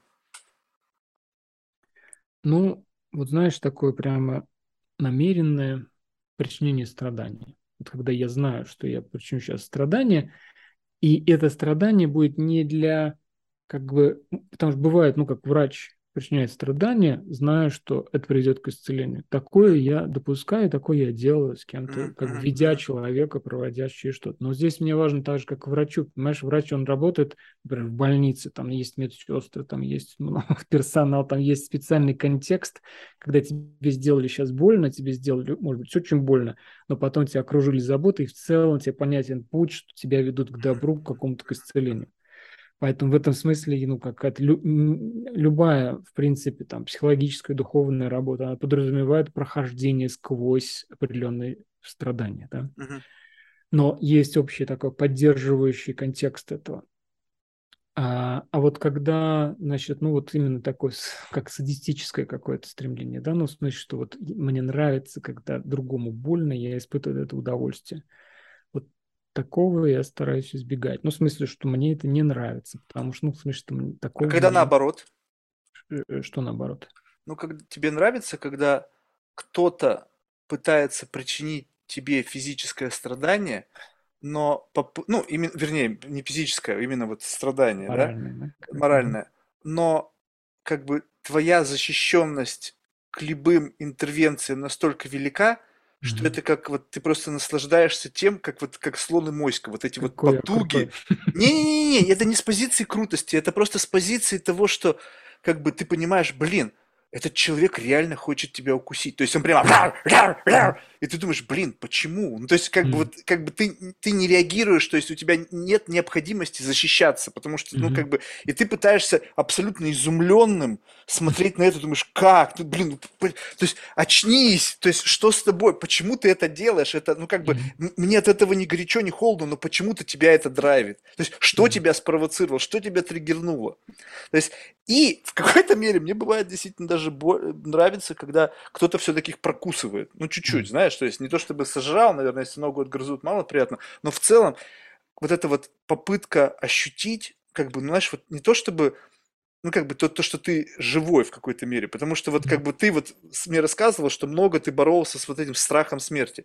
Mm. А в силу, а, видимо, в того, что у меня в голове как бы ну, вот этого страха нету, то мне наоборот хочется как бы ощутить, что mm. я как бы жив. Ну, то есть как бы mm. какие есть факторы, говорящие о том, что я жив. Это какая-то эмоция, да, то есть бдж, какой-то всплеск. Если ты настолько привык к любым эмоциям, что ты как бы, ну, радость, ну окей, любовь, окей, там страсть, радость, горе, печаль, они все все как бы просто в виде каких-то энергий. Ты просто знаешь, во что они окрашены, как они выглядят, как они пахнут, какие у них характеристики, но они тебя не, не разбалансируют. То есть они бум, ну как ты всегда плюс-минус один и тот же, от, отклик. И поэтому, когда совершенно неожиданно кто-то делает интервенцию, которая как бы ну каким-то образом тебя приводит в какую-то эмоцию, то это, в принципе, как бы даже забавно. Просто большинство людей чаще негативным путем идут, ну, то есть, чем через любовь, через, ну, какое-то, в общем, через какое-то действие в рамках положительной коннотации этого действия. Поэтому, ну, иногда хочется какого-то, знаешь, ментального БДСМа, просто чтобы почувствовать, что ты все-таки немножечко жив. Ну, я чувствую себя живым через другое. Ну, вот, как бы, как я, например, сравнивал, что можно музыку слушать, и, она, и будешь чувствовать себя живым от нее, да. И вот та, та самая тайна жизни мне позволяет, это, та самое творчество мне позволяет, дружба позволяет мне. У меня просто, ну, как бы нет этого особо стремления, понимаешь, если такое случается, но в целом оно редко случается, потому что, опять же, ну, вот я живу в каком-то своем, своем мире, который выстроен уже определенным образом, да, в силу моего образа жизни. То есть знаешь, некий когда... эскейпизм есть. Ты как бы создал вокруг себя некий такой бабл информационный, ну, людской, нет, нет, нет. комфортный, где не, нету ничего нет, враждебного. Марк, не, не про это, не про это, нет. Просто, понимаешь, опять же, если говорить о вообще спектре чувств, ну, я постоянно работаю с людьми, я работаю во многом с человеческим горем. Угу. Ну вот когда, опять же, мы, мы говорим о там экзистенциальных каких-то проблемах и так далее, или даже, ну, как бы экзистенциально экзистенциальными, но есть, ну, вот сейчас, например, война идет, да, и у меня очень много украинских друзей, у меня много россиян, которые там чувствуют себя э, ужасно сейчас. И, и понимаешь, люди приносят мне свои вот эти истории, где просто беда, где не просто они там что-то хотят сам меня укусить, да, да им просто жить невозможно, ну, у них какая-то вообще краш, у них вся жизнь рушится, и они мне все это рассказывают, они все это вывалят, и я не могу не, не, не откликаться каким-то резонансом, эмпатическим резонансом, да, я это переживаю, вот я, пожалуйста, живой тут, и это не, не какие-то приятные ощущения, приятные чувства, это действительно переживание, сопереживание, сострадание. Дальше я с этим как-то помогаю ему там проходить через это. Тут ну, это как вот, вот я привел пример с доктором, да, в принципе, не зря мы говорим, там, психотерапия. Это действительно, я не психотерапевт, но, в принципе, во многом похожей работой занимаюсь, да, люди приносят мне свое горе, мне с этим нужно что-то делать. Поэтому, знаешь, мне вот это вот специально как-то там себя. То есть этого просто достаточно просто в твоей да, жизни, поэтому ты бы лучше бы уменьшил дозу этого. себя живым. Я понял. Не, ну видишь, как бы я вот очень важное замечание, что, то есть несмотря на то, что звучит это дико, да, у тебя просто его в, в достатке, ну вот в каком-то таком даже в, в негативной коннотации, то есть в принципе приходится в избытке, да, приходится с этим просто работать и помогать. То есть это как раз-таки позиция такого, знаешь, лекаря. И, наверное, как бы лекарь, который постоянно это наблюдает, ну, вряд ли будет как-то э, с романтизмом говорить об этом, да, потому что это страдание для многих людей. А когда, ну, представь себе, что вот моя жизнь, она, ну, как бы ну, ну, то есть другая. она другая, да? То есть когда э, как бы просто, ну, ты действительно выбираешь, ну, то есть как бы к чему подключиться. Причем как бы ты не, у тебя вот этот твой внутренний моральный компас, он работает вместе с совестью, но есть еще некий решальщик, который может все порешать. Mm. Понимаешь, да? То есть есть какая-то дьявольская вот эта вот сторона, когда твой как бы совесть лучший контролер, да, и какой-то некий такой внутренний судья тш, поставил, и там забегает чувак и говорит, слушай, вот коррумпирую тебя вот такими-то штуками, давай-ка решение назад откати, чтобы человек не испытывал внутреннего долга, ментального какого-то mm-hmm. проблемы. И когда эта штука вдруг заработала, она заработала, я признаю, что это очень плохо. То есть, как бы тут не нужно говорить, что я как бы... Но она, как вот то слово, те слова, которые ты мне сказал, да, что можно мучиться в попытке найти вопрос, либо просто проживать мистерию. И вот mm-hmm. эти слова, как только заработали, ты как бы и что-то раз вот это вот ушло сюда, это сюда, и ты движешься, думаешь, блин, прикольно, поехали. И вот когда эта штука вдруг у меня заработала, я просто просто поехал и все. Знаю, как это выглядит со стороны, но если ты максимизируешь жизнь внутри как бы своей собственной свободы и своего собственного удовольствия, честно, и понимаю, опять же, что это опять отголоски вот этого механизма, понимаешь, да? То есть он уже внутри в системе работает, то как бы у меня и стыда нету. Понимаешь? Вот и вот как бы, как бы ни херово это ни звучало, Но, видимо, как самоистязание, знаешь, как это самобичевание есть? Мгм. Мне временами нужно себя наказать за то, что я так живу, и поэтому мне нужно впитать, прочувствовать чужую боль, как бы как хлестнуть себя по спине за то, что я вот такую штуку классную внутри себя изобрел. Ну, какая это разные, разные способы, разные пути вообще жизни. Потому что, ну, как бы, с одной стороны, то есть мы можем сказать обо мне, например, да, что вот, э, ну, как бы, меня туда привело как-то, да, я не могу сказать, что вот я там какой-то момент выбрал, вот я буду, значит, этим, это делать вот с людьми, вот такое. Оно как-то вот жизнь так вот сложилась, да, очень много разных вот событий. Действительно, как я говорю, мой поиск в первую очередь и личный поиск. Мне нужно было получить эти свои ответы. Но параллельно с этим, так как я же вот с людьми там постоянно общался, я понимаю, что окей, я уже, пока я еще в поиске, я могу как бы позвать с собой каких-то людей, да, сказать, что ну пошли свой со лабиринт мной, фауна завести. пошли со мной, да, кто, кто вот в ту же сторону идет, да. И долгое время я именно так и работал с людьми. И это уже как-то сложилось, я уже как бы в этой нашел себя, что называется. И потом вот когда у меня все это изменилось, мой вот этот shift произошел, и я сначала ушел на эти пять лет вообще какой-то, в какой-то другие области, но я там понял, что, во-первых, я там меньше гораздо умею, да, и мне там, и мне там на самом деле не, не интересно, вот, того, что сильно вот это вот э, то, та самая ценностная основа, вот эти вот четыре, которые я привел, да, она как-то все-таки реализуется для меня через определенный канал, да. И тогда я просто вернулся к этой работе, но уже как-то из какой-то другой точки. Ну, что действительно я что-то могу такое показать и, и чем-то помочь. Ну, вот как ты говоришь, там, как лекарь, какая-то вот это архетип лекаря такой, да. Вот. И опять сказать, что я это выбрал, ну да, но с другой стороны, оно меня выбрало как бы одновременно вот это, да, и поэтому вот действительно у каждого какие-то свои способы. А, а с другой стороны, оно действительно, оно делает меня живым, да, вот так. Поэтому определить, сказать что-то, а, это вот, значит, ты такой специально там ширяешься этим, как бы, да, ну, как бы это Не, ну подожди, неправильно. ну, потому да, ну, что ты- ну согласись, ну вот если, ну, ну, представь, давай, сделаем зум-аут, немножечко Мгм. зум-аут, Мгм. и впрыгнем в слой, где это тупо наркотик. Ну, окей, давай. Можно же, вот, вот ну, ну согласись, ну вот можно, есть угол обзора, где, глядя на то, что ты делаешь, можно сказать, что здесь есть какой-то нехилый уровень эгоцентризма, и вот этот драк, который протекает через вот эту вот странную специфику взаимодействия, где есть польза, никто ее не отрицает. Мгм. Но вот это вот движение, вот эта энергия в конечном итоге так тебя от этого штырит, что ты думаешь, блядь, как это кайфово. Ну, тут знаешь, ну, тут очень скользкая такая тема, потому что мы можем легко скользнуть в цинизм. Да, вот опять тот самый цинизм. Не-не, на грани вот этого. Вот, вот чуть-чуть, и мы уже там. Но вот здесь вот как бы как будто некий бы common sense говорит, слушай, а что-то в этом тоже есть. Это не доминирующее, но в этом есть Конечно, капелька. конечно. Пусть этот сосуд, там как бы ложка дегтя, да, или там, не знаю, капля там какой-то другой эссенции, но она в этом наборе есть. Конечно, ну как бы, понимаешь, это, ну, с этой, если с этой точки зрения посмотреть на всю жизнь, ну, жизнь это наркотик, ну, все наркотик, еда наркотик, я вот чай люблю, пуэр пью все время, да, вот наркотик, я не собираюсь с него слезать, понимаешь, О, не собираюсь, мне слушай, нравится. тогда вот мне очень важный момент. В самом завершении, просто это будет классная тема, чтобы закончить. Вот смотри, вот насколько ты делаешь оценку? Вот скажем так, что представим себе, что есть что-то в твоей Мгм. жизни, ну, то есть я понял уже, что там есть очень серьезная как бы э, морально-этическая компонента, которая не причинит зло, только, только как бы боль только в случае необходимости, как вот в рамках вот такого защитного environment, где ты как бы условный лекарь. Да. Вот, но есть удовольствие.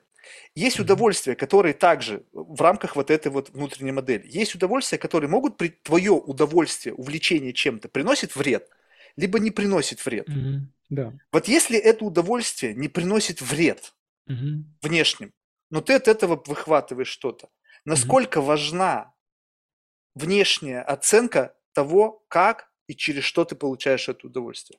Ну, очень мало. Ну, смысле, Вообще, то есть что- похер. Ну, конечно, совершенно я не в вакууме живу, но люди меня смотрят там, да, и опять, ну, опять, какой вред, там, чего, ну, как бы, если вред не приносит, то действительно, ну, мне вот, э, то есть я действительно, я ну, во многом такой асоциальный человек, ну, в смысле, что вот, не, знаешь, никак не встроен в какие-то вот структуры такие социальные, где вот очень жесткие какие-то рамки, как человеку нужно себя вести, там, та-та-та. Я живу своей жизнью, и как бы просто создавая какой-то свой мир, приглашают туда людей, которые готовы войти в этот То есть ты туда не ходишь, где другие правила игры? Где там могут на меня как-то там за что-нибудь осудить, я туда не хожу.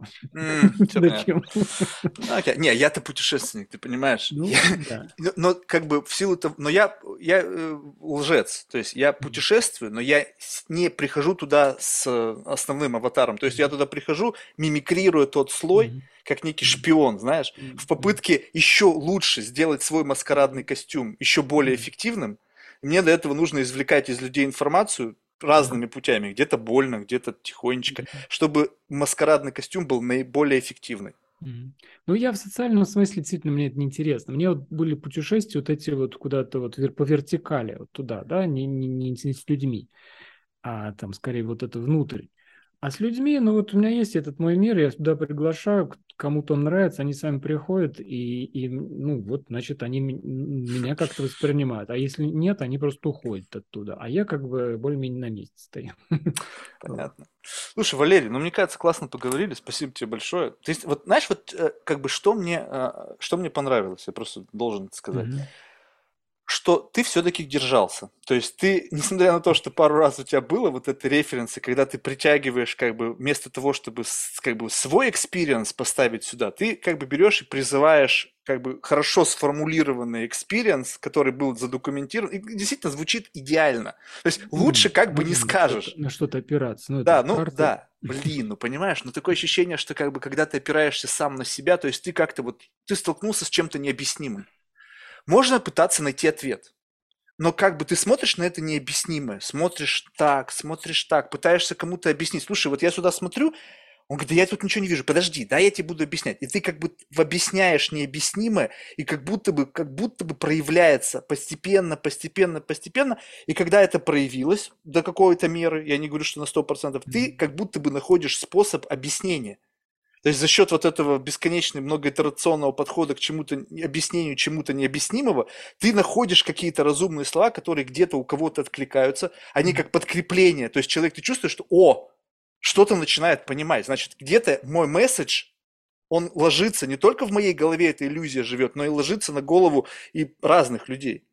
И поэтому ну, вот ты, ты, я, ты да. прошел со мной этим путем, когда давал мне возможности вот эту щупать, не просто как-то меня отсылая к каким-то там метафорам из там восточных философий, там пфф, непонятно что. Ты давал мне что-то пощупать. Да, мне это важно. Просто как бы все-таки, когда мы обращаемся ну, к каким-то уже готовым там схемам именно моделям, да, через которые можно смотреть. Но это, в принципе же, ну, когда мы используем слова, нам нужно понимать, что мы одно и то же слово, вот я говорю, микрофон, да, слово микрофон. Ты понимаешь, про что идет речь, да? Точно так же просто какие-то концептуальные уже заготовки – они тоже могут помочь указать на тот самый опыт, который действительно уже дальше можно там пощупать. Да, если эта заготовка тобой создана, она, на, на мой взгляд, в моей картине мира более ценна, потому что твои ну, собственные окей. заготовки мне больше нравятся, чем, может быть, куда более классные и куда более, может быть, эффективные заготовки, сделанные там коллективным разумом на протяжении четырех тысяч лет. Ну, конечно, блин, они их отточили. Ну, конечно, там не придраться, но ты-то в этом проявляешься как? Ты просто взял с полки и мне это сказал. Ну, то, что ты знаешь, тебя это отличает уже. То, что ты понимаешь, о чем смысл этого, тоже тебя отличает. Но когда ты слушаешь, у меня вот есть такая кривая косая штука, понятно, на этой полке артефактов она выглядит агли. Но это моя. Посмотри, как вот я вот эту штуку внутри себя пережил, и я смотрю, и я чувствую в этом тебя. Твой способ изложения мысли, твой способ как бы интерпретации чего-то непонятного – когда я вижу интерпретацию, взятую кем другим, кого я вижу? Я вижу человека, который раньше тебя это интерпретировал, а ты как просто передатчик этого смысла. Нет, я тебя прекрасно слышу, понимаю, но вот, опять же в нашем разговоре я же не делал так именно, да, то есть я не, уже брал какие-то, может быть, конструкции, но я их складывал все равно по-своему в любом случае. То это, есть да, это такая вот вопрос просто какие именно конструкции мы берем, насколько они там большие или маленькие, да, ну, потому что любое слово, слово само по себе, слово, вот я произношу слово слово, да, это уже мы что-то имеем в виду под эти, это уже кирпичик, из которого, это вот конструктор Лего, из которого мы общество вот. А я-то занудом, я-то а вот может смысл до конца а, хочу опускаться. То есть не просто ты мне сказал слово, ты же правильно, у тебя совершенно правильная логика общения была со мной, mm-hmm. что ты вбрасывал какое-то понятие, и потом меня спрашивал, как это понятие у меня внутри распаковалось. Если у меня распаковалось это одним путем, просто так люди обычно не разговаривают. Ну, понимаешь, да? То есть как бы мы не уходим вот в глубину смысла. То есть то, о чем мы с тобой говорим, мы вообще об одном и том же говорим или нет? Потому что мы могли обмениваться словами, и каждого слова есть какое-то определение, но это понятие в твоей голове распаковывается совершенно иначе, как в моей. Конечно. У психологов есть такой пляп. Знаешь, правильно ли я тебя понял? Слушай, в завершение мы всех наших гостей просим рекомендовать кого-нибудь в качестве потенциального гостя из числа людей, которых ты считаешь интересными лично для себя. Ну, я просто своих друзей тебе порекомендую. Пожалуйста. Запиши Александр Гершон, он танцевальный двигательный терапевт, наверное, самый известный в России, такой вот, собственно, во многом создавший танцевальную двигательную терапию именно в, ну, таком русскоязычном, таком постсоветском обществе. Угу. Виктор Ширяев, мой коллега, который преподает вот mindfulness, практику осознанности, очень тоже мы близки с ним. Он был он? А, а? он был у вас? Он был. А, ну, в общем. Может быть. Просто... Мари... Мария Ширяева, его жена. Она, mm-hmm. значит, тоже интересный человек, есть с чем поговорить. Екатерина Гердюшева такая вот тоже, она сейчас, ну, она много там проходила и по, с, там, значит, с, тоже с mindfulness, с соматикой, а сейчас она занимается болью. Вот, может быть, тебе будет интересно про а, да. взаимодействие с болью. И Олег Ленецкий, такой человек, он ну, такой вот трудно как даже определить, он такой философ и коуч. Ну вот как раз я думаю, что с ним найдешь общий язык, он очень любит это интеллектуально поговорить, чисто концептуально всячески. Вот, вот такой список там выбирай. Э, все, все интересные люди, все умеют Всех. говорить. Всех. Виктор, не помню, был, не был, могу ошибаться. У меня вообще память на имена очень поганенькая. Слушай, ну спасибо большое. Я, слушай, даже не знаю, как бы в этом отношении чего тебе желать. Ну, то есть всегда как бы хочется дать какое-то некое как бы напутствие, да, жизни. Пред, пред, предполагая, что... А, больше, да, то есть все равно есть немножечко запрос больше, есть... Ну окей, пусть тогда вот если взять какой-то там состояние проживания этого момента, пусть будет mm-hmm. больше событий, которые позволят тебе больше проживать эти моменты. То есть какое-то глубокое общение, межличностные отношения, там помощь кому-то, дружба, еще что-то. Причем не просто как бы быть я в этом статусе, а именно проживать это, используя ту какую-то тайную жизнь, как некий фильтр, который дает тебе какого-то экстра проживания. Mm-hmm. Спасибо, Марк. Ну, а тебе, значит, пополнять свою коллекцию своих встреч. Спасибо. Все. Пока. Счастливо. Счастливо. Спасибо за разговор.